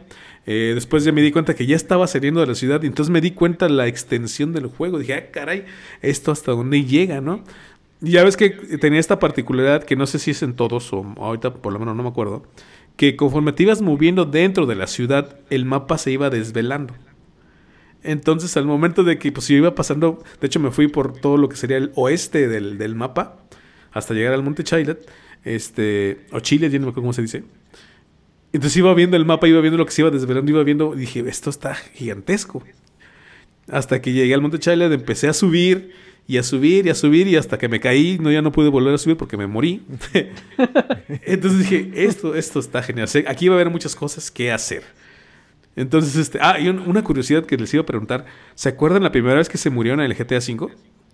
Y quisiera saber si a ustedes les pasó lo mismo. Cuando te mueres en la primera vez, a mí me salió una animación de un sujeto que era parte de los epsilonistas, si mal no recuerdo, esta secta que sale ahí. Entonces supuestamente te mueres y como que llegabas a su cielo y este sujeto te saludaba y te decía, bienvenido al cielo de los de Epsilon, no qué, el verdadero Dios te está esperando. Y ya después revivías en el aeropuerto, por cierto. ¿Sí les pasó eso o fue una cosa extraña mía? no, sí sucedió. Creo que creo que la primera vez también, este, bueno, la primera vez que pones el juego y que empiezas a ir por la ciudad y también nosotros nos perdimos en, además no supe no supimos ni siquiera dónde nos perdimos la primera vez. Estábamos con Franklin, este, no supimos a dónde llegamos y en medio de una montaña, en medio de la nada, en medio de no quién sabe qué, también igual nos caímos y nos azotamos y morimos. o sea, igual fue la gravedad. sí, sí, sí. Pero, pero como dices tú, ¿qué, ¿qué, momento más interesante el que tú también viviste con tu, con tu hermano de que uno estaba este con el control y el otro estaba con el mapa, ¿no? Y, Ajá, sí, sí, haciendo uno de conductor, otro de navegador y explorando por primera vez este mapa que se desvelaba frente a tus ojos. Eh, como dices, creo que Grand Theft Auto, si mal no recuerdo, creo que San Andrés también tenía eso de que se iba desvelando, creo. Pero fue algo que ya introdujo un poco más el Grand Theft Auto 5, eso, incluso era hasta un logro, creo que había eso de desvelar todo el mapa. Sí, sí, sí. Este, pero eh, bueno, también tenías que es un poco raro que lo tengan porque pues a final de cuentas el manual te viene con un mapa. O sea, es como que una sensación rara de diseño. Ajá.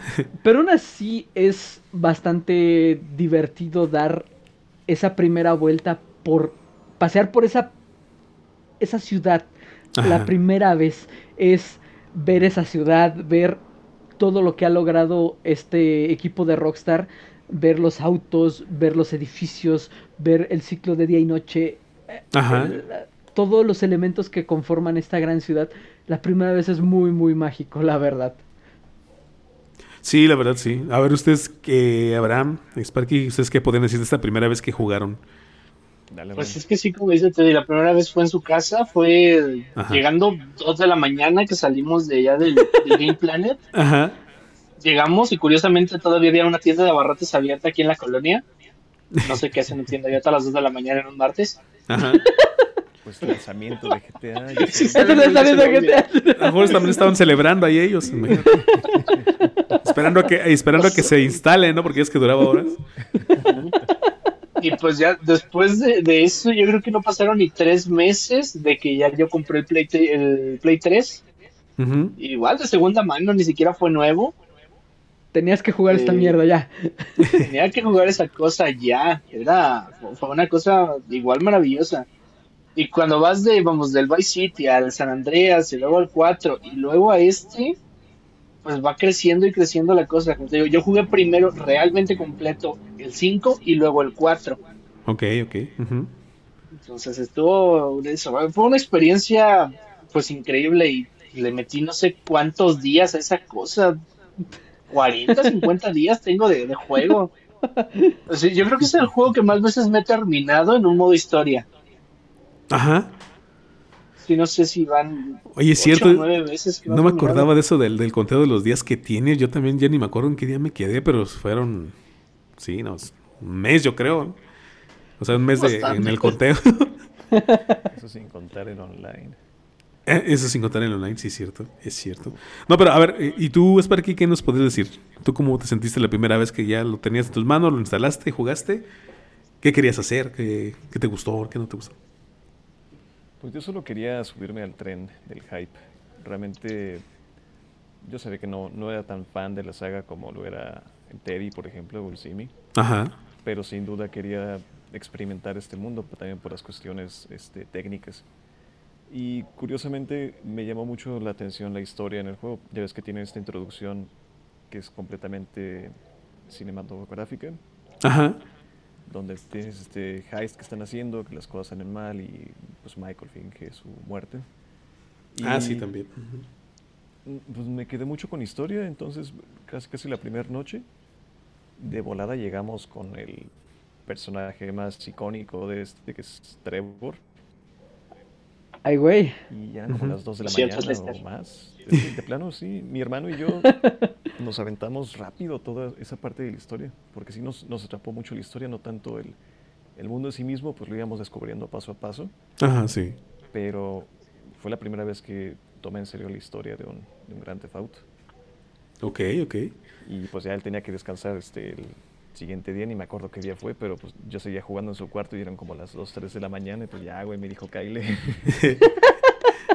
de las veces que le quieres seguir, pero dices, no, ya, ya, ya no se puede, por las circunstancias de la vida. Pues, ni modo, se me acabó las horas de juego.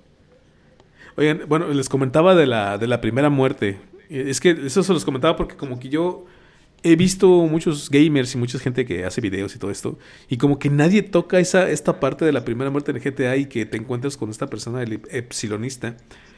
Es que y no, recuerdo, no sé si... Sí, se parece. Eso sí es común, eso sí es común. De, hecho, ya hace poquito que volví a jugar Grand Theft Auto 5 en el Play 5. Lo tengo fresco. Curiosamente, yo me acuerdo que ya, ya no pasa. Es, por, lo que le quería decir. Ajá. Ah, y yo creo que más bien eso fue lo que pasó, que a lo mejor como, ah, no sé si lo quitaron, que de hecho ni me acordaba de ese detalle, qué bueno que lo, que bueno que lo mencionas. No me acordaba de ese detalle y no sé si removieron el contenido o tiene que ser una muerte en específico para que te pase ese corte de escena. Pero yo sí recuerdo haberlo visto y en varias ocasiones, o sea, a lo largo de las partidas, pues. Sí. Sí, pues te digo, ¿no? Como que mucha gente lo, o lo tiene olvidado o precisamente ya lo quitaron, ¿no? Que eso es lo que se me hace también extraño.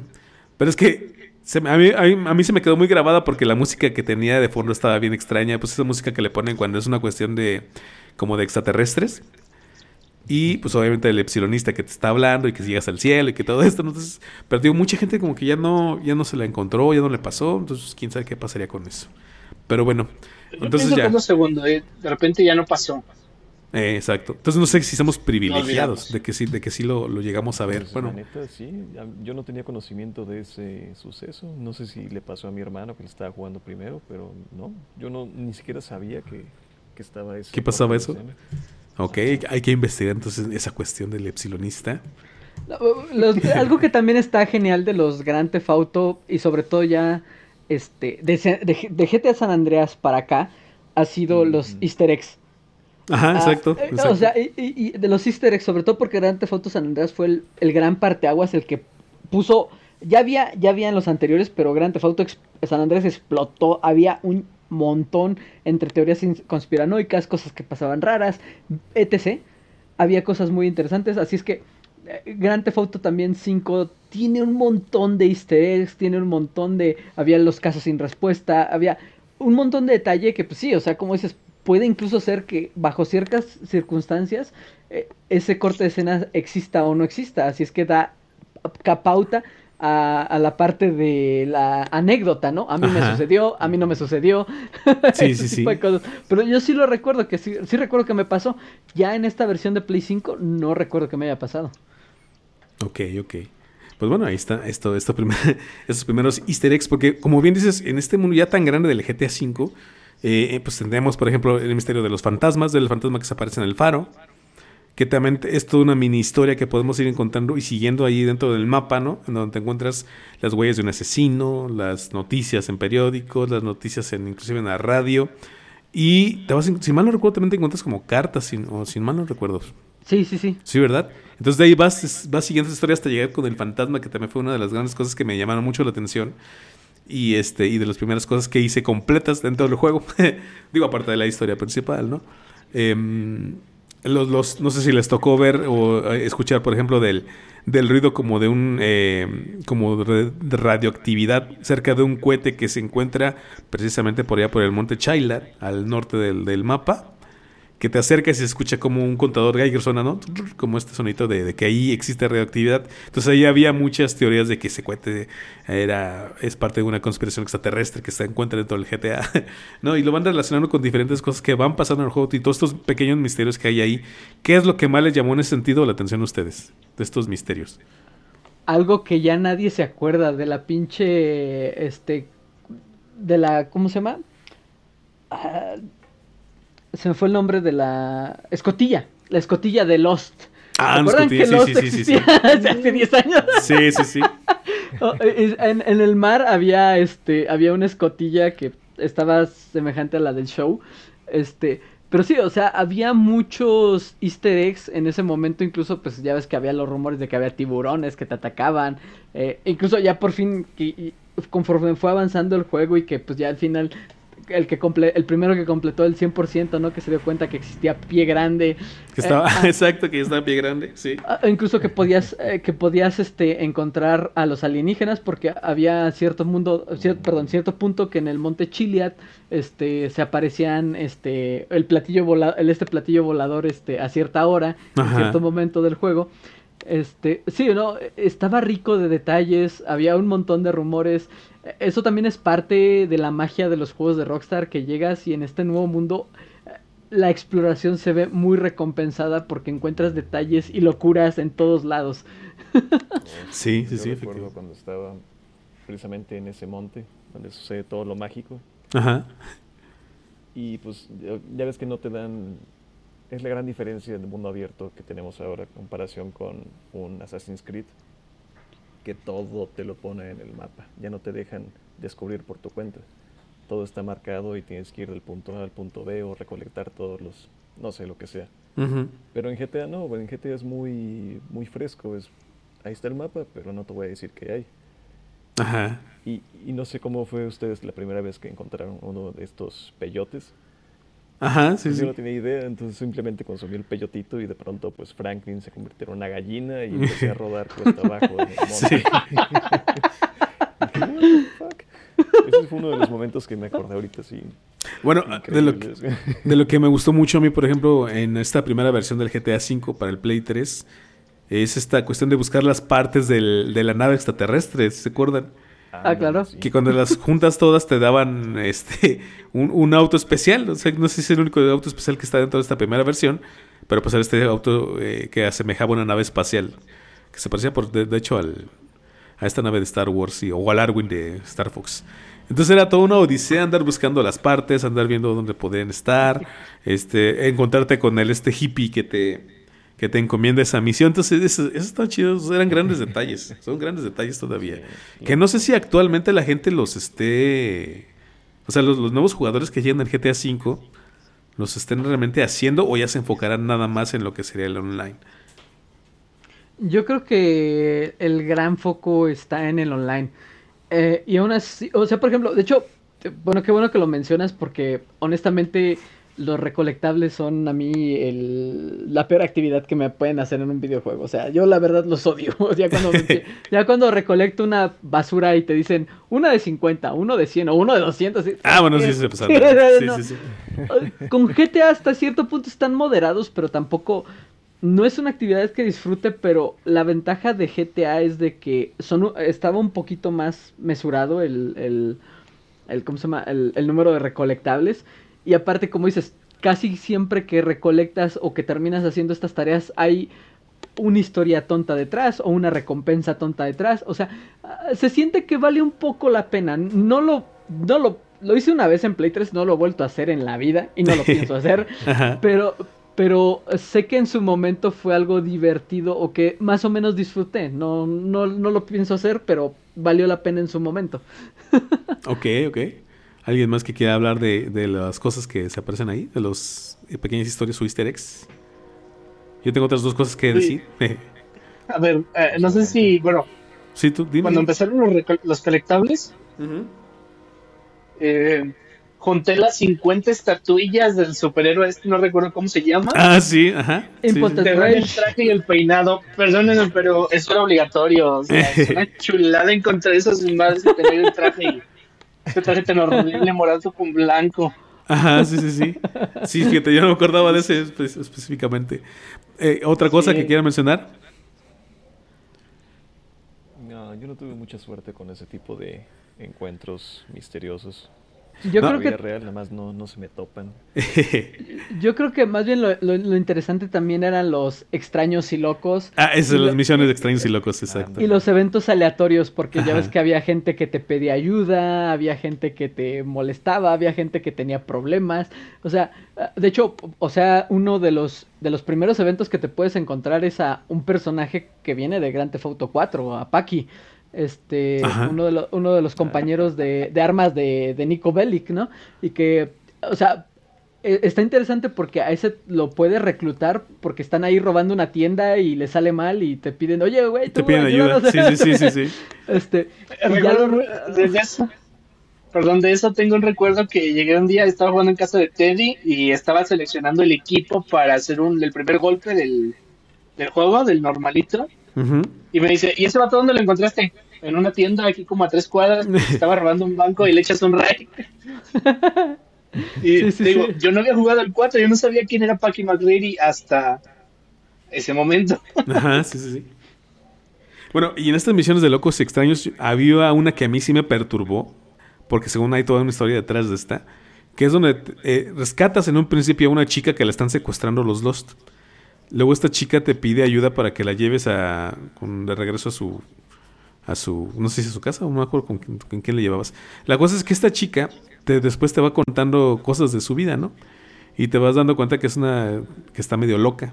Te habla inclusive de que su mamá se murió, de que, eh, ¿cómo se llama? Que le habla en las noches, de que de que hay cuerpos que le tocan las paredes y cosas así. Entonces te empieza a decir unas cosas bien locas. Ya la llevas a su casa y luego siguiendo un poquito la historia te encuentras que por ahí cerca de su casa están ciertas tumbas extrañas, ¿no? De hecho la tumba de sus padres. Y luego ya eh, eh, entrelazando la historia con todo, eh, inclusive con gente de internet, pues te das cuenta que ayudaste a una asesina serial que posiblemente pasó, mató a sus padres, mató a su mamá y por ahí anda todavía buscando gente a la cual se le daño y te la encuentras precisamente en, en lugares desolados, en un lugar desolado en donde posiblemente haya tenido una víctima reciente dentro de su pequeña historia. No sé si se acuerdan de esa chica. Sí, sí me acuerdo, pero... Ah, sí, no, no sé qué suena por ahí. Ah, es... Alguien está aplaudiendo. Es mi perro, fíjese. ok. es que se está rascando. se está rascando. ok. En fin, no, de hecho, por ejemplo, yo me acuerdo de uno de los encuentros que, bueno, es que ha habido de todo, pero me acuerdo de Trevor que, por ejemplo, de repente en el desierto alguien te ataca y terminas ahí tirado y tomas en calzones y, y hasta Trevor dice, otra vez me pasó. ah, sí, la, la, misión del asesino, ¿no? Bueno, es como un asesino sería algo así, ¿no? O un loco. Sí, también, y que vas y recuperas tus cosas, pero sí, este, no, o sea, sobre todo Trevor, hijo de su madre. Bueno, a Trevor le pasaba cada cosa también, pero también porque estaba en un lugar que dice, ah, caray. Sí, sí, sí. Scooter Boys. ¿Algo más que quieran agregar a esto? Antes de pasar a lo siguiente. No, creo que, no, creo que no, no, no, no recuerdo ya tanto de, de estos misterios. No, y es comprendible porque ya tenemos de, estos 10 años que tiene el GTA V, fácil, yo estuve jugando GTA unos 6 años. Pero ya desde ahí ya no hace mucho tiempo que ya no, ya no he entrado. Aunque me, tengo que admitir que a mí me relajaba mucho andar jugando ahí de taxista, lo cual también me permitió conocer mucho el mapa del juego. Entonces las misiones de taxista donde te robas un taxi, te metes y pides trabajo de taxista. De hecho fue una de mis primeras formas de ingreso dentro del juego. Este, andar de taxista ahí por todos lados, pero bueno. Eh, entonces, lo que quería hablar de lo siguiente. Ya tenemos el GTA V, ya tenemos esta pequeña... Lo, lo puedo comparar como al GTA V como una como un híbrido, no, no un híbrido, como la combinación entre el GTA 4 y el, y el GTA San Andreas. Es decir, por todas las actividades que pudo haber en el San Andreas, que algunos se pudieron haber trasladado aquí al GTA 5, y por la manera y las historias entrelazadas que tiene el GTA 4. Entonces ahí tenemos más o menos lo que sería la jugabilidad del juego principal. Ahora quisiera que habláramos un poquito del online. ¿Qué me pueden decir del online? Cuando supieron que iba a haber online, ¿qué esperaban? ¿Qué querían? ¿Cómo les fue cuando entraron por primera vez al online del GTA V? Yo lo que yo más esperaba cuando lo anunciaron. Ajá. Y recuerdo bien que iba a salir dos semanas después del lanzamiento del juego. Ajá. Entonces yo conté esas dos semanas porque tenía como que mucha emoción al respecto. Por esta cuestión de crear personajes, es algo que a mí me gusta bastante. Ah, exacto. Y luego pues en el mundo de GTA pues, iba a ser bastante interesante. Pero recuerdo que en la primera semana del GTA Online, pues no había nada, había un par de actividades nada más, pero pues era un mapa bastante vacío. Si es que podías entrar. Oh, sí. sí, sí, Pero sí, recuerdo que yo estaba muy entusiasmado por el, modo online, específicamente por la parte de crear de, el personaje. Ajá. ¿Quién más quiere decir algo más? obviamente era un Ah, ah, no sé, Abraham, ¿vas? No, sé si voy a Abraham o quién. Sí, sí. ¿Quién quiere? no, no, no, te, te di. Yo. ok. No, pues. Era uno de esos conceptos que nos tenía todo el mundo intrigados. Porque era la gran apuesta de, de Rockstar. Porque también tenía ese tráiler espectacular. Que podía hacer un montón de cosas. Muchos lo comparábamos así como tener Sims. O, o este, ¿cómo se llama? Este otro juego, Second Life este, en un mundo, en un mundo, tener una segunda vida en este mundo, en este gran mundo virtual. Y teníamos todas esas, este, especulaciones y todas estas eh, expectativas con ese tráiler. Paja mental. Sí, que, incluso todas estas se vieron superadas. Pero también me acuerdo del desastroso inicio porque pues, Rockstar en primer lugar este, no, no había logrado... Eh, es la primera vez que había, que había hecho un, un, un este, un experimento de esta magnitud, un lanzamiento tan grande, y los primeros días era injugable, no se podía entrar. Me acuerdo, creo que, el primer día pude crear al personaje y nada más entrar, y a cada rato me desconectaba. Los primeros días, semanas, no me acuerdo. La, introducción. La de introducción con este, el amiguito de. Lamar. Ajá. Ajá, con Lamar. Y una vez que se acababa la cinemática y estabas como que empezando a jugar, ahí de ahí se quedaba un ratote. Y sí, ya no conectaba, exactamente. Los primeros días fue desastroso. Este, pero bueno, es memorable porque fue desastroso y porque pues, nadie se lo imagina por el monstruo que es a día de hoy. Eh, y, y, y, sí, al principio estaba un poquito escueto, pero aún así no dejaba de ser mágico. Este, porque algo que estaba interesante en esa época es de que fue el primer gran juego que tenía este mundo abierto en donde había tantas personas interactuando y había todos estos elementos ah, de vehículos, NPCs, todo funcionando al mismo tiempo, conectando. Eh, ahora podías jugarlo con tus amigos, ya era una IP bastante establecida, así es que mucha gente lo jugaba. Eh, una vez más, no era como en el caso de Grand Theft Auto 4, que este, pocos lo jugaban o no tal vez no tantos, pero este juego ya se sentía tan masivo que todo el mundo estaba este, en boca de todo el mundo y todo el mundo podía llegar y jugar, ¿no? Y compartirlo con los amigos era una parte bastante interesante. Además tenía estas promesas de hacer estas misiones locas, de que tuviera como que historia. Así es que era tan nuevo y tan espectacular en su momento que pues, sí, también te volaba la cabeza con sus posibilidades, ¿no? Y curiosamente, pues ya vino a abrir la paja de, la, perdón, la paja, la caja de Pandora y, y, creó a este nuevo Rockstar, porque sinceramente es el que ha marcado el antes y después. Ok. Fíjense que, bueno, la primera experiencia que tuve con el online fue precisamente con, con GTA, GTA V. O sea, experiencia ya full de meterme y saber que tengo que hacer cosas ahí, inventarme a la gente, ¿no? Este, pero me acuerdo que en un principio cuando entré, como le digo, yo entré como un mes después de que ya se lanzó todo, o unos 15 días después, ya no me acuerdo muy bien.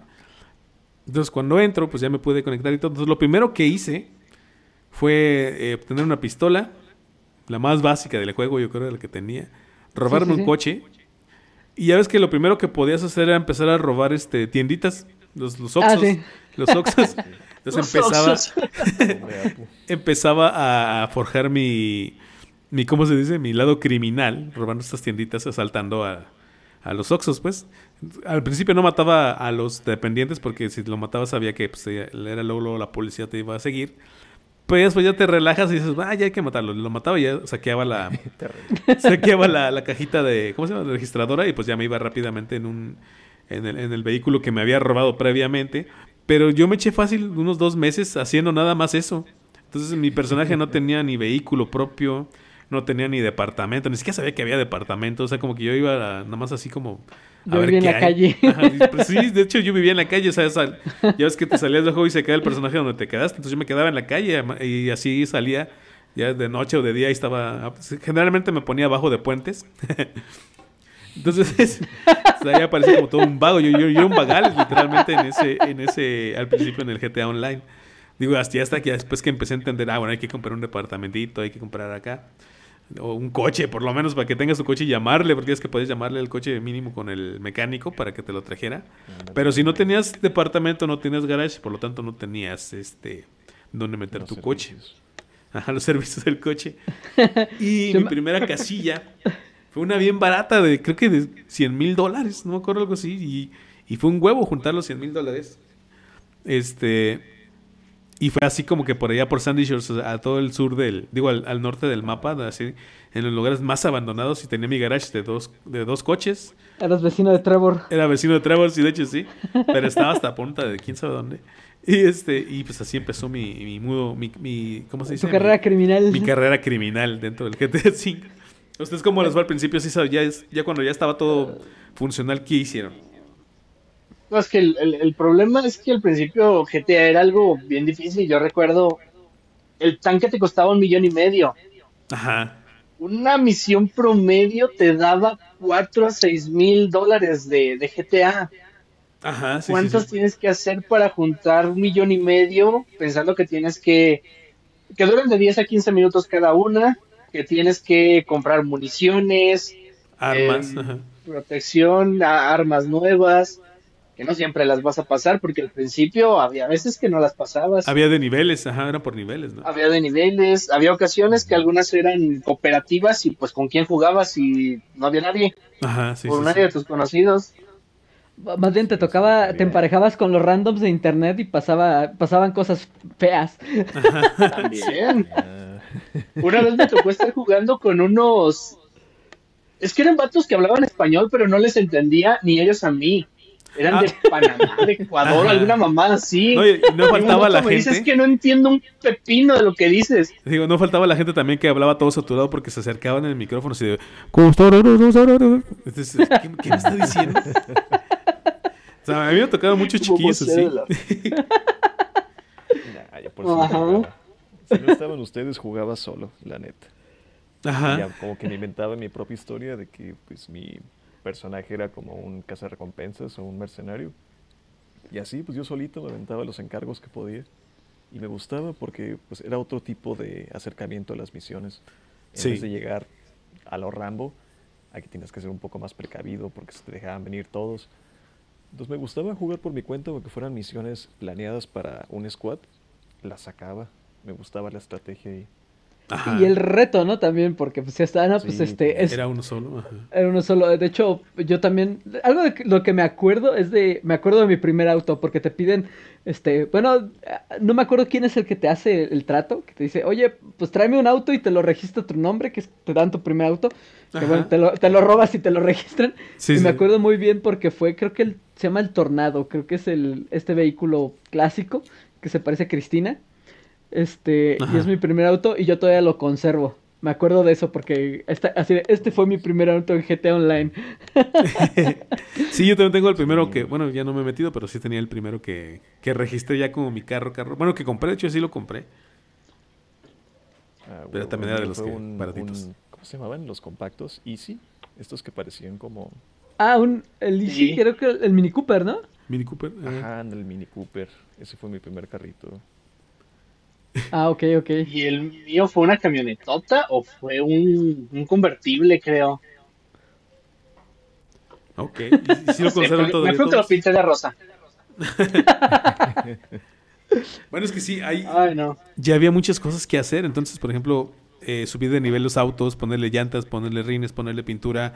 Eh, dependiendo también del tipo de auto, podías ponerle ciertas modificaciones interesantes. Entonces también era, era todo un show y tener el dinero para hacer eso, pues también era ir a hacer misiones, tratar de sacar el dinero posible. este con, esas misiones, ¿no? Y en mi caso, pues yo robaba Oxos todo el tiempo, robé Oxos, mucho tiempo robé Oxos, yo, fácil un año. Un año del Eras, el terror de los tenderos. el terror de los Oxos. ya te la sabes, mi joven. Entonces, pues sí, era toda una estrategia. Fue buenísimo. Se desbloqueó un recuerdo. Esos primeros, esos primeros meses el juego fue creciendo casi casi sin avisar. No nos dimos cuenta y fueron este llegando las posibilidades y el contenido. Y no me acuerdo, tal vez ahí tendrán que ayudarme, cuál fue el, primer gran anuncio para el online con estos highs o cuál fue el primer update importante. Según yo, fueron las primeras misiones, ¿no? O sea, porque al principio estaban las misiones de la mar. ¿Sí, de la mar? O su amigo, un gordillo que según le ibas a recuperar drogas generalmente. este Simeón. Gerald. Gerald, y Simeón. Ajá. Entonces, según yo, los, fueron esas misiones los primeros que fue, que fue entrando para que tuvieras variedad de, de misiones y pudieras sacar más dinero, porque pues era un tiburón pedo tener ahí dinero en el en el Oxo, en el GTA. Eh, lo que sí me acuerdo porque me, acuerdo que al principio eh, como eras eh, digamos que digamos que al principio lo más jugoso eran las misiones de contacto que eran las que te daba este pues sí como dices Trevor este Geralt este Simeón y, el problema del el mero inicio es de que estaban restringidas por nivel. Ah, sí. Ah, así es que, digamos que las misiones de Simeón, que eran las que peor pagaban, pues, eh, o sea, tenías que repetir las misiones de Simeón hasta que ibas escalando y la mar, que también creo que por ahí estaban las de él, este, ibas escalando, subiendo de nivel. Y lo más ambicioso o lo más chido era cuando llegaba alguien y proponía una misión así como, ah, este güey tiene nivel 50, es una misión de nivel 50 al Trevor, güey.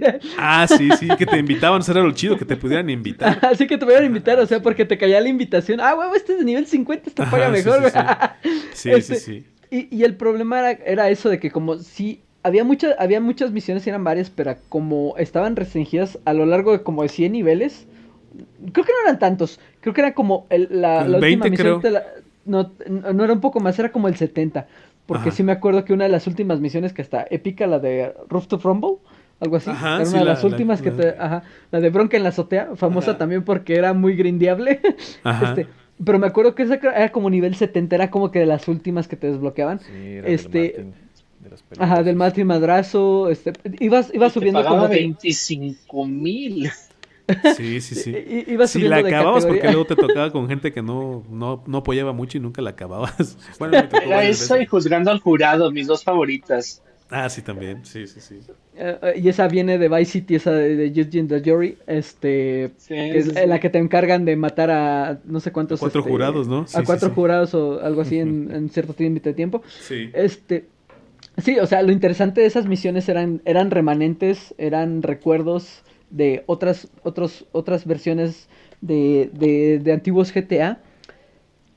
Y eh, costaba al principio mucho subir, este, juntar dinero, porque te pagaban muy poco, eh, no había tanta variedad, pero el potencial estaba ahí. Recuerdo que los primeros updates fueron un poco más misiones, tratar de, y equilibrarlas también, porque incluso llegaron a cambiar eh, algunas misiones, las, algunas les hicieron más difíciles, otras más fáciles, ha sido todo un proceso bastante interesante, pero el gran primer anuncio y el, el que vino a cambiar ya todo fue el update de los Haste. Fue lo, ajá, ok, ok, sí, sí. Y, me acuerdo que tardaron bastante en hacerlo, ¿eh? ¿Te acuerdas fue el, más, el primer Heist? El, o sea, es que fue el update que, que trajo los cuatro Haste, los primeritos. Ah, Mm, antes de que, avancemos a eso, nada más un recuerdo rápido. ¿Se acuerdan cuando se bugueaban las camionetas de valores? Ah, sí, es cierto. Ah, de los eventos aleatorios era encontrarte la, la camioneta de valores, ajá. Una vez nos quedamos como cuatro horas grindeando camionetas. Hicimos como 150 mil dólares. Ajá. Sí, sí sacabas 10 mil, 20 mil dólares por, por cada camioneta y sacamos como 30 de esas, no sé, fueron muchísimas. Bueno, de hecho, de, hecho de, esos eventos raros, este, ahorita que de una vez, antes de que se me vaya a olvidar mencionarlo, porque pues vamos a ir a los heists, pero yo me acuerdo que de las cosas raras y randoms que nos llegó a pasar, me acuerdo que precisamente estábamos contigo, Abraham, este, y que estábamos haciendo, pues ya llega un momento en el que a veces entre la aburrición y la improvisación por y el ocio, pues, pues, simplemente porque pues, quieres hacer cosas estúpidas. Este. hicimos un reto de a ver quién llegaba este, a, la, a, la, cima del monte Chiliad y agarramos nuestras Monster Truck y nos dimos a la tarea. Y ahí vamos. Era, era mi hermano, Abraham y yo. Y lo más. Pasó lo más random que pudo haber sucedido en GTA. O bueno, una de las cosas random. llegó un, un, tipo en un cargo bob, que es este helicóptero que trae un gancho, que el que puede llevar cosas. Ah, sí. llegó un cargo bob así de la pinche nada y agarró a Abraham, se, se llevó su camioneta, o sea, lo, lo enganchó, se llevó su camioneta y se fue a tirarlo a medio, a medio mar. sí, o sea, me encantaba porque pues, sí, la gente ahí era muy rara. Bien random, sí, sí, sí. O sea, bueno, después de eso, aguanta, aguanta, después de eso, Teddy agarró un cargo bob, yo agarré el tanque, hicimos un mega, ¿cómo se llama? Megabusa y estamos matando jugadores con eso. Hace una de las cosas es que antes, antes el GTA no tenía los iconos que mostraban qué vehículo tenías. Eh, todos eran puntos. Todos eran puntos blancos. Ajá, Y, precisamente creo que, el, de hecho, me acuerdo muy bien que pues el, prácticamente el tanque era el objetivo a seguir, ¿no? Porque era el sueño.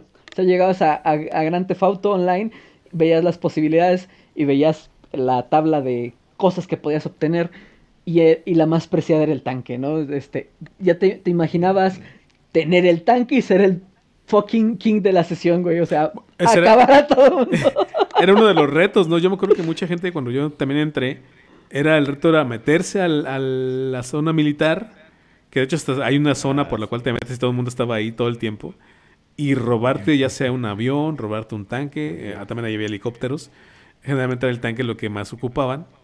Este, el, objetivo más suculento. El, más suculento. era ir a sacar el tanque y pues, empezar a matar a todo el mundo. Y lo genial, que lo que acabas de decir tú, que era esta cuestión de que como no te mostraban qué vehículo traías, con el tiempo y ya con el callo que ibas desarrollando al jugar el juego, si veías que venía un punto blanco hacia ti y venía así como que medio lento, dices, no, ese güey trae un tanque. Pues ya me voy de aquí. ya, ya ibas, ya, ya, ya notaba, me encantaba porque sí, ya notabas la diferencia, o sea, porque dices, oye, este güey tiene nivel 80, 90, viene medio lento. Esos güeyes siempre están o carro deportivo o es un tanque así. Sí, sí, sí. Eh, eh, que era algo interesante en esa época porque precisamente me, me, encantaba esa época de ir como que descubriendo el juego porque el primer, me acuerdo que el primer, el primer, el primero de nosotros que que se encontró un tanque en una partida fuiste tú, eh, Sparky. Me acuerdo que dijiste, no, ese pinche tanque. Y que, y que, nos lo contó como haber encontrado al puto Némesis.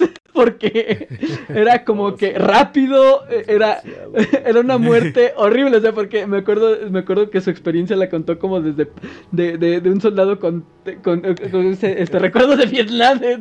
Estuvo ahí, nos mataba, no sabía de dónde. Y no había para dónde correr. estabas volando otra vez.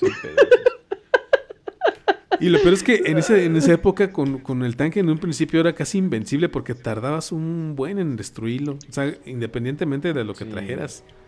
Ya después lo, lo Todavía no teníamos ningún tipo de artillería, pues una manches con rifles pistolas. Sí, sobre todo sobre, todo porque como en aquella época todos estaban avanzando, así que alguien que tenía nivel 90 o 100, que era lo que requería, no me acuerdo, pero si era un nivel avanzado. O sea, en una partida con puros nivel 50 no había forma de hacerle algo.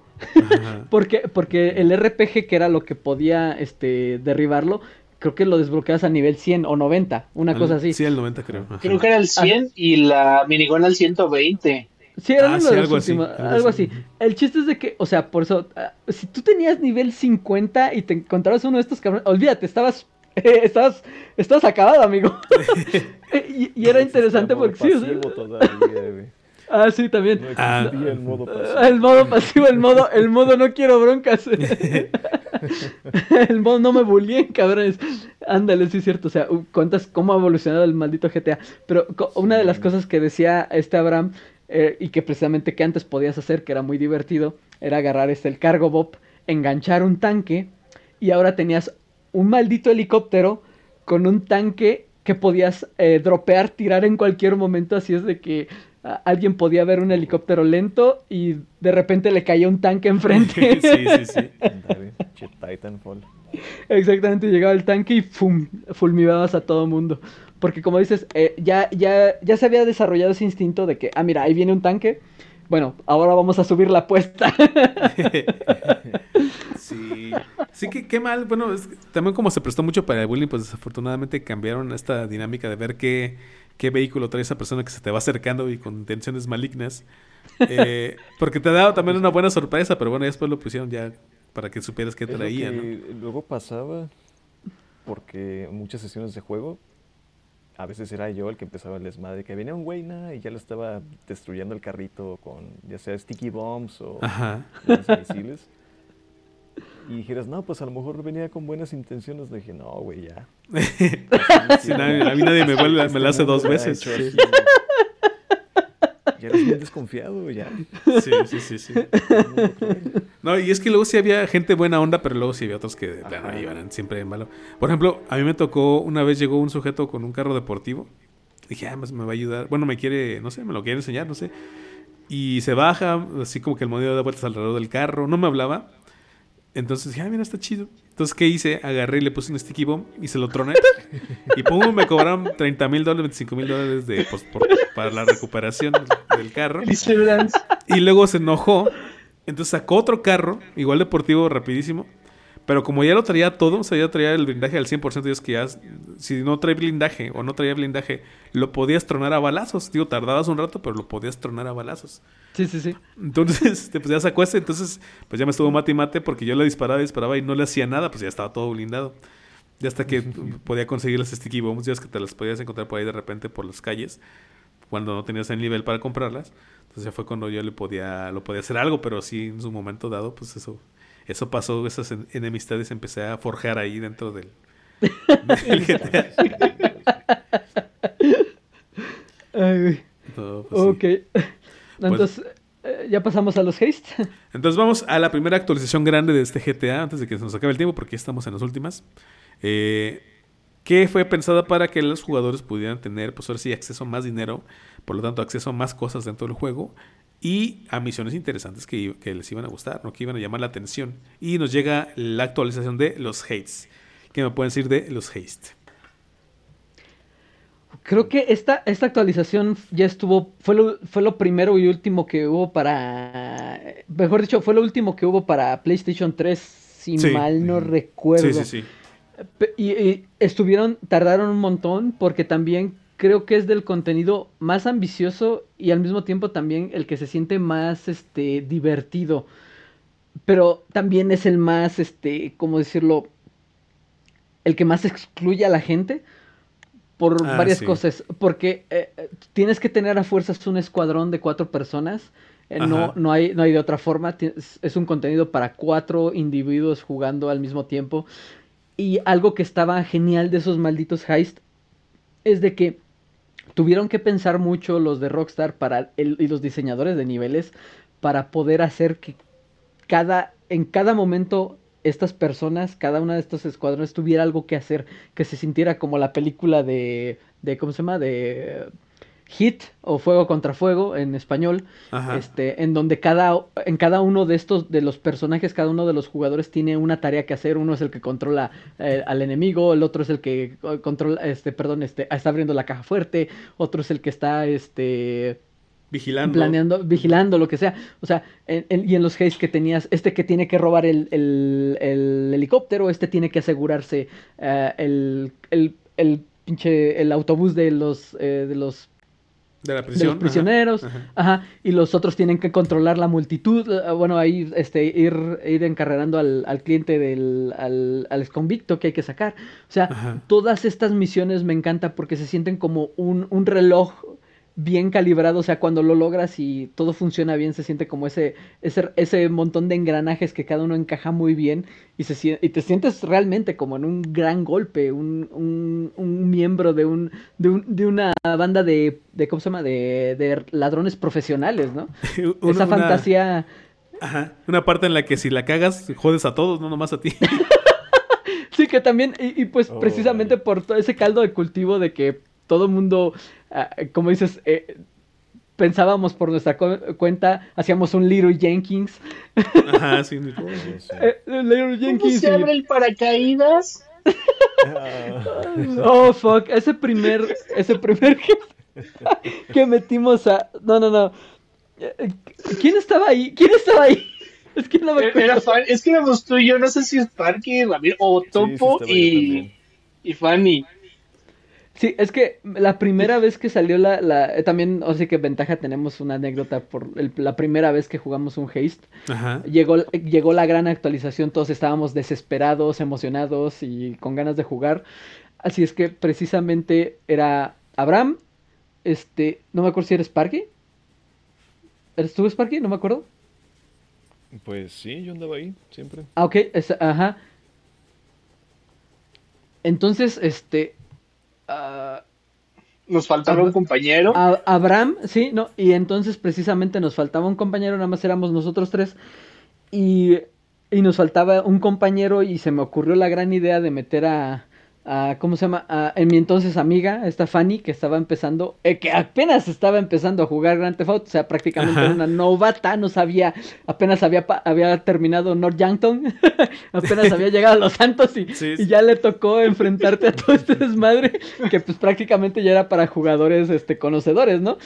Este, y me acuerdo que mucho tardamos todo, estuvimos ahí toda la tarde, muchos intentos, por lograr ese condenado haste que al final, este, en el último punto ya ves que te tienes que lanzar del, del paracaídas del avión.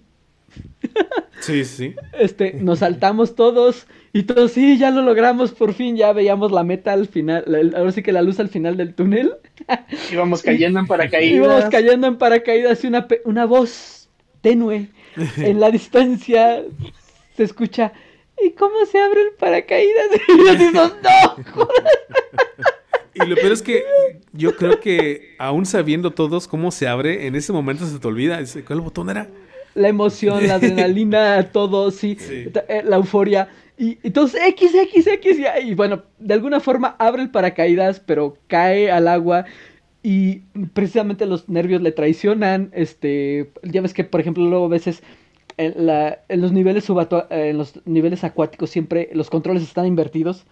Y creo que también es el caso de GTA este, nadar es un poquito complicado y pues terminó ahogándose. Así es que nuestro primer gran intento con los heists y que casi llegamos a la meta ese primer día fue de fue de esa anécdota que ya estábamos ahí, ya era lo último y se nos murió un miembro del equipo. Después de muchas horas. Sí, porque fueron varios intentos, porque el haste está complicado. Me acuerdo que uno tiene que manejar un helicóptero, otros tiene otro otro el avión otros tienen que controlar, entrar a la prisión y sacar al, bueno, comúnmente le, llamamos a Heisenberg, que pero ya no me acuerdo cómo se llama el personaje. Ajá, sí, el pelón. el pelón ese. Pero sí, no, fue, también fue épico y me, mm, lo recordamos con cariño por lo caótico y divertido que fue. es que eran, eran misiones, fíjate, eso, eso era genial. Las misiones, todas estas, todos esos hates estaban relacionados con algún personaje que conocías ya dentro del juego y dentro del juego online también.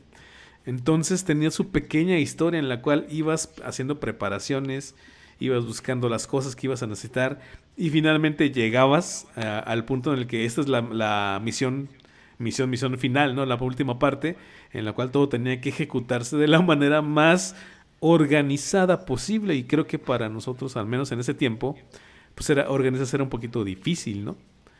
Por cierto, no hablamos del, nacimiento para el GTA V de los, y el nacimiento de los Bulls, que éramos el equipo que teníamos disponible para empezar a hacer estas misiones.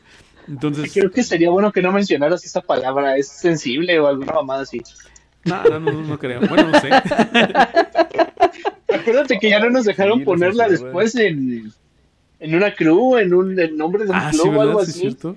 Tuvimos que poner Bulls en el club de los moteros, ¿no? Que eso no, nos dejaron Algo así. Sí, sí, sí.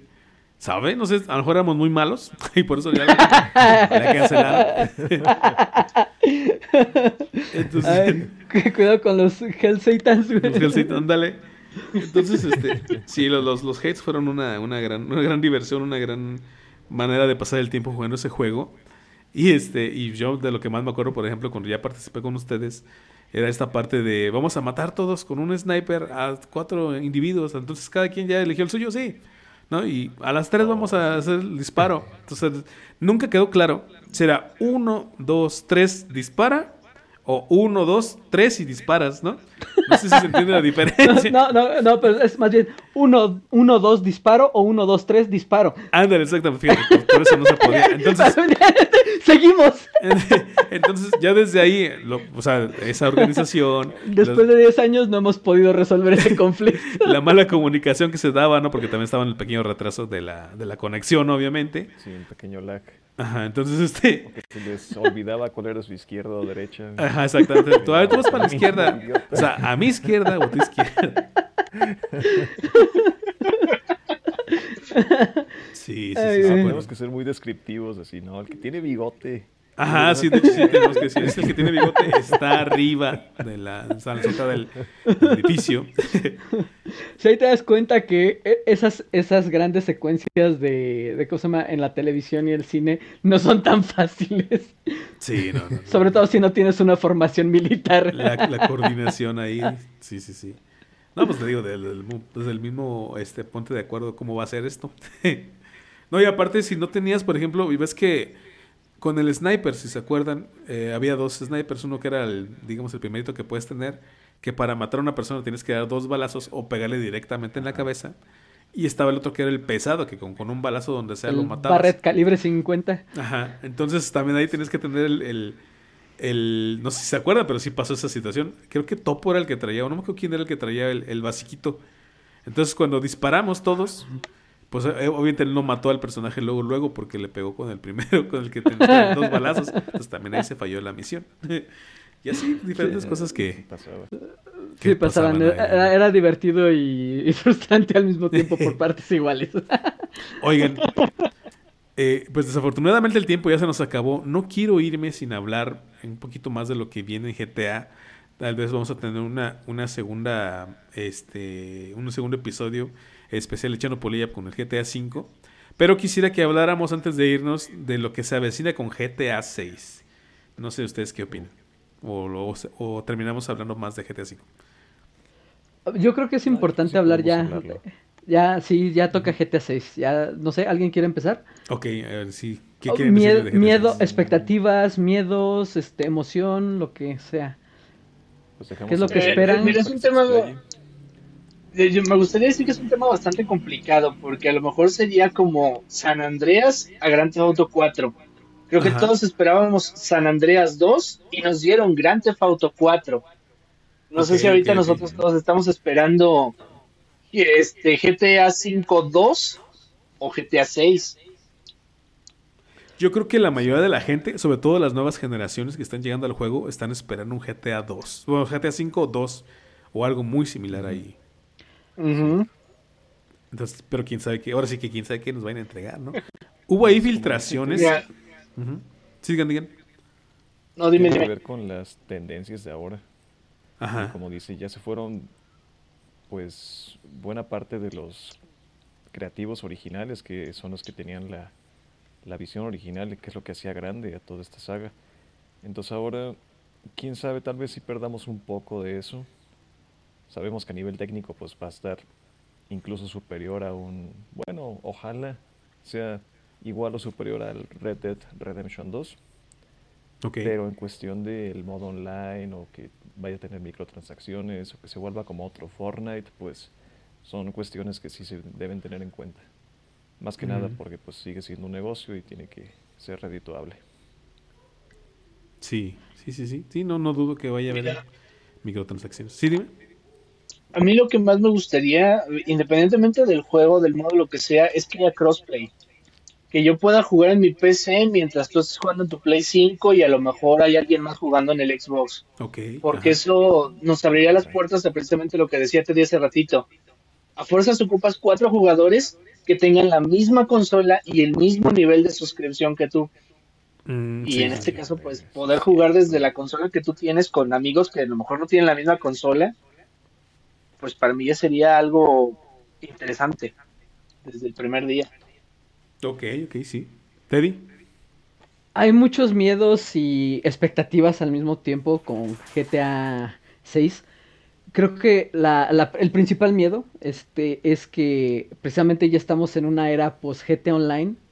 Ajá. En donde, como ya estamos con pases de batalla, loot boxes, o sea, pay to win, o sea, monetizaciones horribles, descaradas, que rompen toda esa experiencia, porque ahorita estamos hablando de estuvimos hablando de GT Online y en ningún momento hablamos de la monetización. El juego tiene monetización, pero nadie de aquí las tocó. Este, no había necesidad, el juego era divertido, sí, al principio estaba escueto de contenido, uh, sure, but eh, y fue mejorando bastante con el tiempo. Todo el contenido que obtuvo, la diversión que nos proporcionó era suficiente para estar ahí, jugarlo, este, no, no sentir la necesidad de que tengo que pagar más por un maldito juego que ya me costó lo que me haya tenido que costar, porque ya son, son caros, sobre todo aquí en Latinoamérica, en México, y tener ese miedo de, oye, es que ahora para, por ejemplo, si quieres este vestir a tu personaje, tienes que pagar dinero real del juego, o si quieres este, este tipo de estética, o este tipo de arma, o lo que sea, meter ese tipo de cosas, o, o tener que meter un, un pase de temporada, porque algo que también está genial de los de este de este GTA Online es que lo jugás cuando se te da la gana. A día de hoy este tenemos estos pases de batalla que te obligan a jugar, así porque sí mm, son son cosas como que gratuitas, pero aún así tienes el, el FOMO, el fear of missing out, de que por ejemplo tienes el pase de batalla y ah mira, es que si no juego me voy a perder este coleccionable o me voy a perder esta arma o un personaje o lo que sea, pero eso eh, se siente como esa tarea, ya no se siente como esa diversión, ah, quiero jugar con mis amigos porque ah, quiero hacer paracaidismo, ahora quiero no hacer nada, simplemente matarme con los otros cabrones, o quiero hacer misiones, o e, eso es lo divertido. GTA tenía tantas posibilidades, jugábamos el, este, estos juegos idiotas que me gustaban mucho, el de Hasta la Vista, o así se llama así.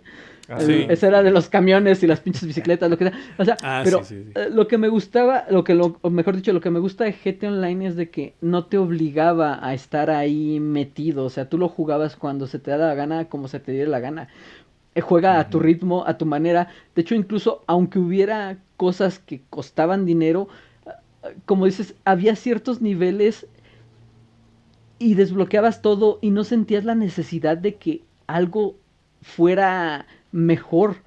Obviamente sí hubo nerfeos, hubo cosas que, como dices, el tanque lo nerfearon y ya el tanque a día de hoy, a día de hoy, no, bueno, no lo he jugado en mucho tiempo, pero estoy seguro que ahorita e, es basura, el tanque te lo tumban de dos, de dos cuetazos, como dices tú, Ramiro. Ajá.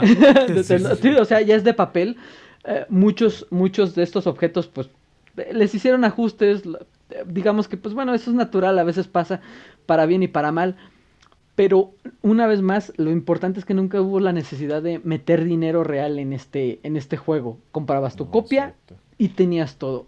Y una de las. Olvídate. Ya no una de las. Todo ese contenido que el GTA Ajá, uno... gratuitamente.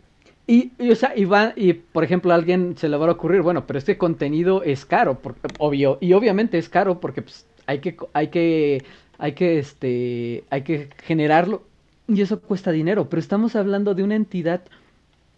GTA V ha generado 80 billones de dólares en ganancias. O sea, Ah, perdón, sí, perdón, discúlpame. 80, 8 billones de dólares. Perdón. El dinero del mundo. no, ya, sí, perdón. Sí, sí. Oh, gracias por recorrer. 8 billones de dólares en ganancias. Y eh, exigir, o sea, como decir, oye, es que no estamos generando suficiente dinero, es, es ridículo. La verdad es, que, es ridículo. Todo eso, Quiero agregar algo rápido. Y todas esas chingaderas, o sea, es increíble.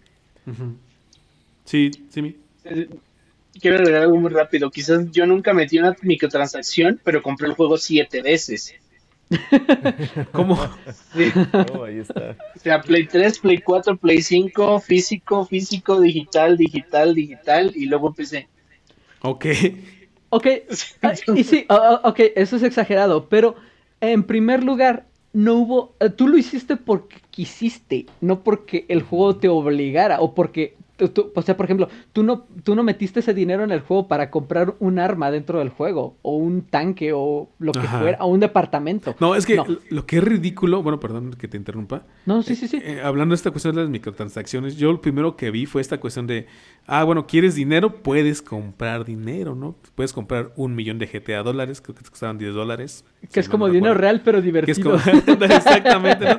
Y yo decía, oye, ¿de verdad habrá gente que diga, ay, quiero, necesito comprar un millón de GTA dólares? O, creo que la máxima era la tarjeta tiburón, que eran 3 millones y no sé qué tanto te daban. Sí, la White Shark. Ajá. Entonces, yo decía, ¿de veras habrá gente que compre? Yo, yo, en su momento dudaba de que hubiera alguien que dijera, oh, voy a gastar dinero en esto para tener ese dinero. Pero pues desafortunadamente sí hay gente que, que empezó a aceptar eso y hasta cierto punto creo que el GTA ha ido metiendo poco a poco estas microtransacciones como para irlos acostumbrando a la gente a que digan, bueno, aquí vas a gastar también dinero real.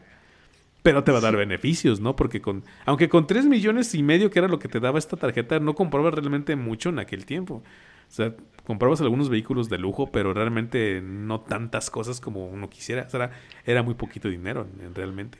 ¿Te acuerdas de cuando salió el yate? El yate, por ejemplo. costó 10 millones. 17 millones. Ajá. No, y es que una de las cosas que también eh, es un problema porque, o sea, dices, ok, te gastas ese dineral en esa, te compras el tanque y en el siguiente parche nerfean el tanque y el tanque ya no es ni la gran cosa, ¿no? Sí. Este, este, pero bueno, o sea, esos son mis miedos, realmente ese es mi miedo más, este, más grande que tengo con GTA Online, porque GTA Online es un, un componente que disfruté mucho y igual, igual valdría la pena volver a visitarlo para disfrutarlo un poco más. Eh, pero, y como dices tú, nunca vimos la necesidad. Como dices, yo también pensaba que, ¿quién compra estas estupideces si, si el juego es divertido?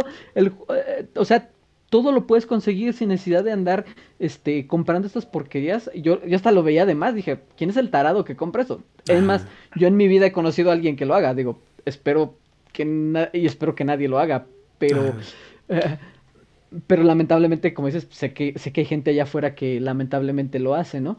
Y espero que la avaricia, que ese es como que ahorita el, el pecado que puede que esté, que puede que rodee a GTA 6, espero que esté un poquito mesurada. Eh, de ahí en más, eh, yo mis expectativas, por ejemplo, con el modo historia, creo que Grand Theft Auto este, 4 quiso, quiso hizo como que el ejercicio muscular, por así decirlo, eh, de escritura de los este, de la casa de Rockstar por tratar de hacer un drama, pero siento que como dices, a lo mejor lo, como muchos lo vimos, siento que lo agarró con la este franquicia equivocada, ¿no? Este, porque muchos lo que buscábamos en GTA es algo como que más divertido, menos serio, un poco más loco, eh, este, más relajado como incluso lo es este GTA V, ¿no? Porque GTA V no tendrá la mejor historia, empieza muy bien, empieza muy bien, pero ya va avanzando la historia, se va perdiendo un poco y se diluye y ya al final llega y se vuelve un poco medio raro. Este, pero algo que simplemente está genial de volver a jugar Grand Theft Auto 5 es que los personajes son muy divertidos. Steven Oak hace un trabajo increíble como Trevor. Este, este se llama Ned Luke, el de, el de, ¿cómo se llama? El de Michael, también hace un trabajo maravilloso y siempre se me olvida el nombre de, del actor de Franklin. Este, pero, o sea, realmente el escucharlos hablar, el escucharlos interactuar, es, te la pasas muy divertido con estos personajes. O sea, eh, y eso es algo que realmente aprecio. O sea, ahorita que lo volví a jugar, venía de Cyberpunk, este, de, de ¿cómo se llama? Del Phantom Liberty que es muy buen contenido, pero aún así dije, volví a jugar Grand Theft Auto 5 y se notaba la, lo divertido que es este ver estos personajes y estos grandes actores interactuar, hacer vivos y hacer suyos estos papeles, porque pues en el otro está un, un Keanu Reeves que pues, nada más está ahí hablando muy seco, el otro Chris de Alba que también no hace prácticamente nada, se siente mucha la diferencia de calidad entre su escritura y sus personajes, ¿no? Y algo que quisiera con este gran Theft Auto es que fuera, es un poco el divertido, porque ya sabemos que Red Dead Redemption tiene la capacidad de, de doblarnos, de hacernos llorar, de vivir eh, la tragedia de estos personajes, pero creo que esta otra parte de Rockstar, esta otra cara de Rockstar es para desatarse la melena, volverse loco, crear estos personajes divertidos, tomarse las cosas un poco menos en serio, porque pues al mismo tiempo el, todo, el, todo el, el, ambiente de Grand Theft Auto es de pura ironía y de pura irreverencia. O sea, está en los anuncios, está en el internet, está en sus programas televisivos, en sus, sus programas de radio, por favor. Ah, había, ah, no me acuerdo en qué, en qué programa de radio venía uno que eh, estaban proponiendo una, una ley en la que eh, fuera legal dispararle a los fumadores. Porque contaminaban. Por ejemplo, ah, me acuerdo también otro comercial en el que era como de la Peace Wizard, que era como que la cerveza, y que pues te decían, no, pues eh, el, que toma Peace Wizard es acá el, que manda, ¿no? Y que todo el pedo. Y, me acuerdo que uno de los, de los este, spots era de que de, que estaba, dice, yo puedo hacer lo que quiera porque bebo Peace Wizard y que no sé qué tanto, y de repente se oía una voz de otro, oiga señor, ese, eh, ¿cómo se llama? Eh, el refrigerador no es un baño. Dice, oh, ¿en serio? Dice, oh, no, no en mis zapatos. o sea, todo ese mundo irreverente, todas esas tonterías, este, es como parte de esa identidad de, de, de Grand Theft Auto que al menos ya jugando Red Dead Redemption, pues sí, yo creo que extraño y que quisiera que volvieran un poco a esa locura, a esas tonterías, a ser divertido, eh, volver y entrañar a estos personajes, tal vez no porque fueran los más serios, ni porque fueran los más, este, los, o los mejor escritos, pero sí bien escritos en el aspecto de ser entretenidos, de mostrar un producto que te, que te sea un viaje inolvidable por sus, sus personajes divertidos. Exacto. es que tienes razón, la, la crítica social que hicieron en el Grand Theft Auto 5 fue genial en su momento. Y si tienes un punto muy importante ahí, porque me gustaría ver qué es lo que opinan de la sociedad ahora, 10 años después. Hay mucho contenido del que pueden burlarse de la sociedad ahorita, no manches. Creo que nunca ha habido más contenido del cual pueden hacer sátira. ok, Va a ser genial eso. Sí, de hecho sí, de hecho sí. Ahorita fíjate ese, ese, tema de esta cuestión de la, las críticas que salen en todos los GTA bueno, precisamente en este GTA V, para ser más específicos, son bastante interesantes, desde los, como bien dices, los programas de radio, los programas de televisión, ¿no? Porque, por ejemplo, eh, dentro de las misiones que tienes en, la, misión principal, en, la campaña, digamos, está esta cuestión de la crítica a los reality shows y a la gente que se mete a los reality shows, ¿no? Con la hija de, Michael, quien precisamente quería ser, que quería ser una estrella, ¿no? Y, y pasa por cada cosa que dices, no inventes, esto es una es una burrada, ¿no? Pero son cosas que pasan en lo peor es que son cosas que pasan en la vida real. Entonces, sí, así como de, chale, ¿qué No, y luego las misiones, por ejemplo, está divertida en la que prácticamente le vuelas la cabeza al Mark Zuckerberg con, su, este, ah, con, su... Life Invader. Ajá, sí, sí, sí. Sí, o sea, el personaje de Lester, que también es muy entrañable, este... Uh. Eh, Floyd, este, una vez más es que el trabajo de Steven Oak a día de hoy, lo acabo de jugar, llevo poquito que lo jugué y la calidad de su actuación es maravillosa. Ese cuate se roba cada escena en donde sale, al igual que eh, Michael y, y, Franklin. por ejemplo, y de hecho son tan variadas las misiones y tan locas. Hay una, hay una misión de extraños y locos que es que vas con Franklin y empieza hablando con un maldito perro. No sé si te acuerdas. vas más adelante porque eh, así como que Franklin entiende lo que es el perro. Luego le dice, ah, ah bueno, entonces quieres que te siga. Y vas y te encuentras con, no me acuerdo cómo se llama el nombre de este personaje, pero te lo encuentras colgado en un árbol que viene con un paracaídas. Y, haces una misión con él de que te vas en un maldito helicóptero y, te, y, saltas del, del, monte Chiliat. O sea, y empiezas hablando con un perro. sí, sí, sí, exacto. Hay otra misión este, con Trevor que le dice, no, es que vamos a, vamos a revisar este, si ya llegó el cargamento de armas. Este, y están así como que tomando chelas con el, con este Michael y terminan destruyendo un maldito tren, de cosa me chocando dos trenes, este, uno contra el otro. Cómo es las, las cosas escalan a niveles absurdos. Pero eso lo hace también muy divertido. Es un juego que, incluso a día de hoy que haya pasado ya 10 años, volví a esa campaña y me la pasé muy bien. Sí, sí, sí. pues así es esta cosa con GTA V. Oigan, desafortunadamente el tiempo ya se nos acabó. De hecho, ya nos pasamos por un buen ratito. Este, pero ya quisiera que me dieran sus últimas palabras ya para despedir este episodio. Que les prometo que va a haber otro donde hablemos todavía más. Que hay muchas cosas que hablar. O sea, se quedaron muchísimas cosas en el tintero de hablar de las misiones, hablar de las actualizaciones, hablar de los locos y extraños nada más, por ejemplo, ¿no? este, de lo que de cómo fue pasar de GTA 5 en el Play 3 al Play 4 y cómo es ahorita pasar tal vez, y bueno, ya no, ya no me tocó a mí, pero pasar del Play 4 al Play 5, ¿no? Qué cosas hay, qué cosas agregaron, qué cosas se ven diferentes. Entonces, eh, ya para despedirnos, ¿quién nos podrían decir sobre esta saga de GTA y sobre lo que se avecina en el futuro? empezamos con Teddy. Pues es la propiedad más grande cultural que existe en el mundo y pues lo, tengo con mucha. Lo, ahora sí que revisivo a GTA 6 con mucha emoción y miedo. Ajá. Este, ahora sí que este, este martes va a llegar el tráiler. Vamos a ver el primer vistazo y pues esperemos que nos sorprenda. Ok, perfecto. Hay mucha emoción. Sería el próximo martes 5 de diciembre, por cierto, para que la gente esté ahí. Sí, sí, sí, sí. Sí, ya lo tenemos a un lado. Ok. Eh, Abraham ya para despedirnos, ¿qué, qué opiniones nos das? Uy, pues, ¿qué será? Creo que Grand Theft Auto es una de las sagas más influyentes en la historia del entretenimiento. No nada más hablemos de los videojuegos, de todo tipo de entretenimiento, porque incluso si te metes a YouTube y solo te pones a ver la historia, te vas a divertir. Ajá. Este, a lo mejor solo viendo los cortes de escena, te vas a divertir. Y esperemos que Grand Theft Auto 6 no nos decepcione con una buena historia, primero para ti solito, y que el multijugador al menos esté al mismo, al mismo nivel de Grand Theft Auto 5. Ajá, ok, perfecto. ¿Algo más o ya está ahí? Y que no me quiten mis 90 millones. Ándale, no, sí, cierto. Se quedaron. Yo me quedé con... Pasar, Lo último que me quedé con dinero fueron como 8 millones que hice y ya no, ya no me lo eh, gasté. yo lo siento, pero va a ser borrón y cuenta nueva, ¿eh? Eso no, no, eh, yo, yo, o sea, yo no lo dudo, ¿eh? Yo te lo estoy firmando ahorita. Es más, si quieres, vamos a hacer una, una pequeña ahí, este. Apuesta. Como apuesta, así. una apuesta de nada, pero a, ver quién, a ver quién se le da la razón. Pero el GT Online se va a resetear.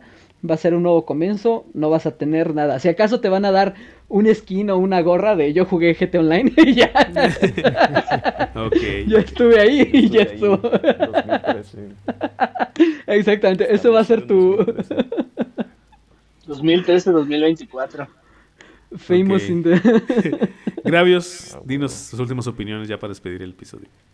Pues yo estoy confiado en que va a ser un gran juego. Realmente no tengo tantas preocupaciones. Que pues sí, puede que haya algunos detalles, pero estoy seguro que va a ser un gran juego. Porque estamos hablando nada más menos que de Rockstar, entonces pues creo que ellos no han dado un mal paso de, en décadas. Esperemos este no sea, yo estoy seguro que no va a ser, pero como dice Teddy, estoy muy emocionado al respecto. Así no sé qué va a pasar, pero estoy muy nervioso. Ándale, exactamente, como diría el buen Rick. Exactamente. Vamos a ver qué, con qué nos sorprenden este 5 de diciembre. Y pues, ¿qué onda? ¿Vamos a estar ahí para el estreno o qué? A huevo. Se, van a, organizar. A huevo. Pues bueno, gente. Que se armen los. Antes de despedirnos. Se armen los pinches chingazos. Yo lo que puedo decir ya para despedirnos es esta cuestión de no sé qué esperar, la verdad. Em, por ejemplo, estoy como ustedes con el GTA V antes de que saliera, ¿no? Que no sabían ni qué esperar, no sabían como qué, qué iba a pasar. Eh, a pesar de que ahorita ha habido uno que otro filtraje de cómo se va a ver, de qué cosas pudiera ser que existieran. No hablamos de los leaks. Ajá. sí, nos faltó también eso. Digo que quedaron muchas cosas en el tintero. Este. No sé, si me entregan algo similar a GTA V, tal vez me sentiría un poquito decepcionado porque esperas algo más. Y si me entregan algo totalmente diferente a GTA V, tal vez estaría un poquito decepcionado porque esperaba algo como GTA V. es que tiene que cumplir nuestras expectativas que solo tenemos nosotros. Exacto, sí, sí, sí. ¿Por qué crees que no han sacado Skyrim 2? Digo, el de Scrolls 6. el mismo problema. Más vale que cumpla las mis expectativas personales o si no me voy a negar mucho. sí, sí, sí. Bueno, pues a ver, veamos. Veamos, vamos a ver qué, qué va a pasar con esto. Pues bueno, gente, hasta aquí el episodio eh, final de temporada de, de All Gamer. Eh, obviamente nos quedamos con muchas cosas por las cuales hablar. Ya tendremos una segunda parte de Echando Polilla con GTA, con la saga GTA, específicamente GTA 5. Y para, ahora sí que camino a GTA 6. Eh, esperemos que les haya gustado todo lo que platicamos, todas las experiencias que que abarcamos en este episodio que una vez más nos quedaron un montón de cosas de qué hablar desde que yo era un lobo solitario, después ya me encuentro los bulles ya dentro del juego, obviamente a mis compañeros aquí, a mis amigos, este, y empezamos a hacer cosas juntos. Me hubiera gustado hablar, por ejemplo, de aquella vez, Andrés, que nos echamos una misión tú y yo solos. Ah, sí. Que era el, también fue un haste. Y que también fue así, eh, pues bien, bien, bien cardíaca, digamos, porque me acuerdo, por ejemplo, así hablando rapidito, había una parte en la que teníamos que resolver ciertos acertijos y aparte uno tenía que resolver el acertijo y el otro cuidar que no te mataran. Y entonces los monos que te atacaban nomás les disparabas y no les hacías nada, ¿no? Nomás rebotaban, dices tú. Entonces me acuerdo que era de, a ver, yo, yo, lo resuelvo. Y ya estaba uno y ya estaba el otro matando a los demás. No puedo, no puedo. Yo, yo me acuerdo que en aquella ocasión tenía mi control ya todo viejo del Play 4 que ya se movía solo casi, casi. Por lo viejo que estaba. Entonces era así de, pues, a hacer la misión y a resolver aquí, a sacar las cosas. Y nos echamos, yo creo que desde las 12 hasta las 4 de la mañana, ¿no? 12 de la noche más o menos empezamos. De pura necedad. De pura necedad para terminarla. exacto. Entonces fue así como, ya cuando acabamos y todo, pues fue así como, ah, ya por fin se acabó esto. Lo pudimos hacer entre los dos. Qué bueno. Me parece que era una misión para cuatro, si mal no recuerdo. Era una misión para cuatro, pero se podía jugar de dos y ahí íbamos. Porque era la dificultad más alta y solo íbamos nosotros dos. Sí, entonces se pudo, se pudo hacer ahí. Y así muchas otras cosas que se vivieron dentro del GTA V que nos, faltaron por ahí platicar. Pero venía a ser en otra ocasión, gente. Esto ha sido All Gamer, final temporada, primera temporada. Nos vemos en la siguiente temporada, gente. Hasta luego. Descansa, viejo jugador. Nuevos mundos aún requieren de tus servicios.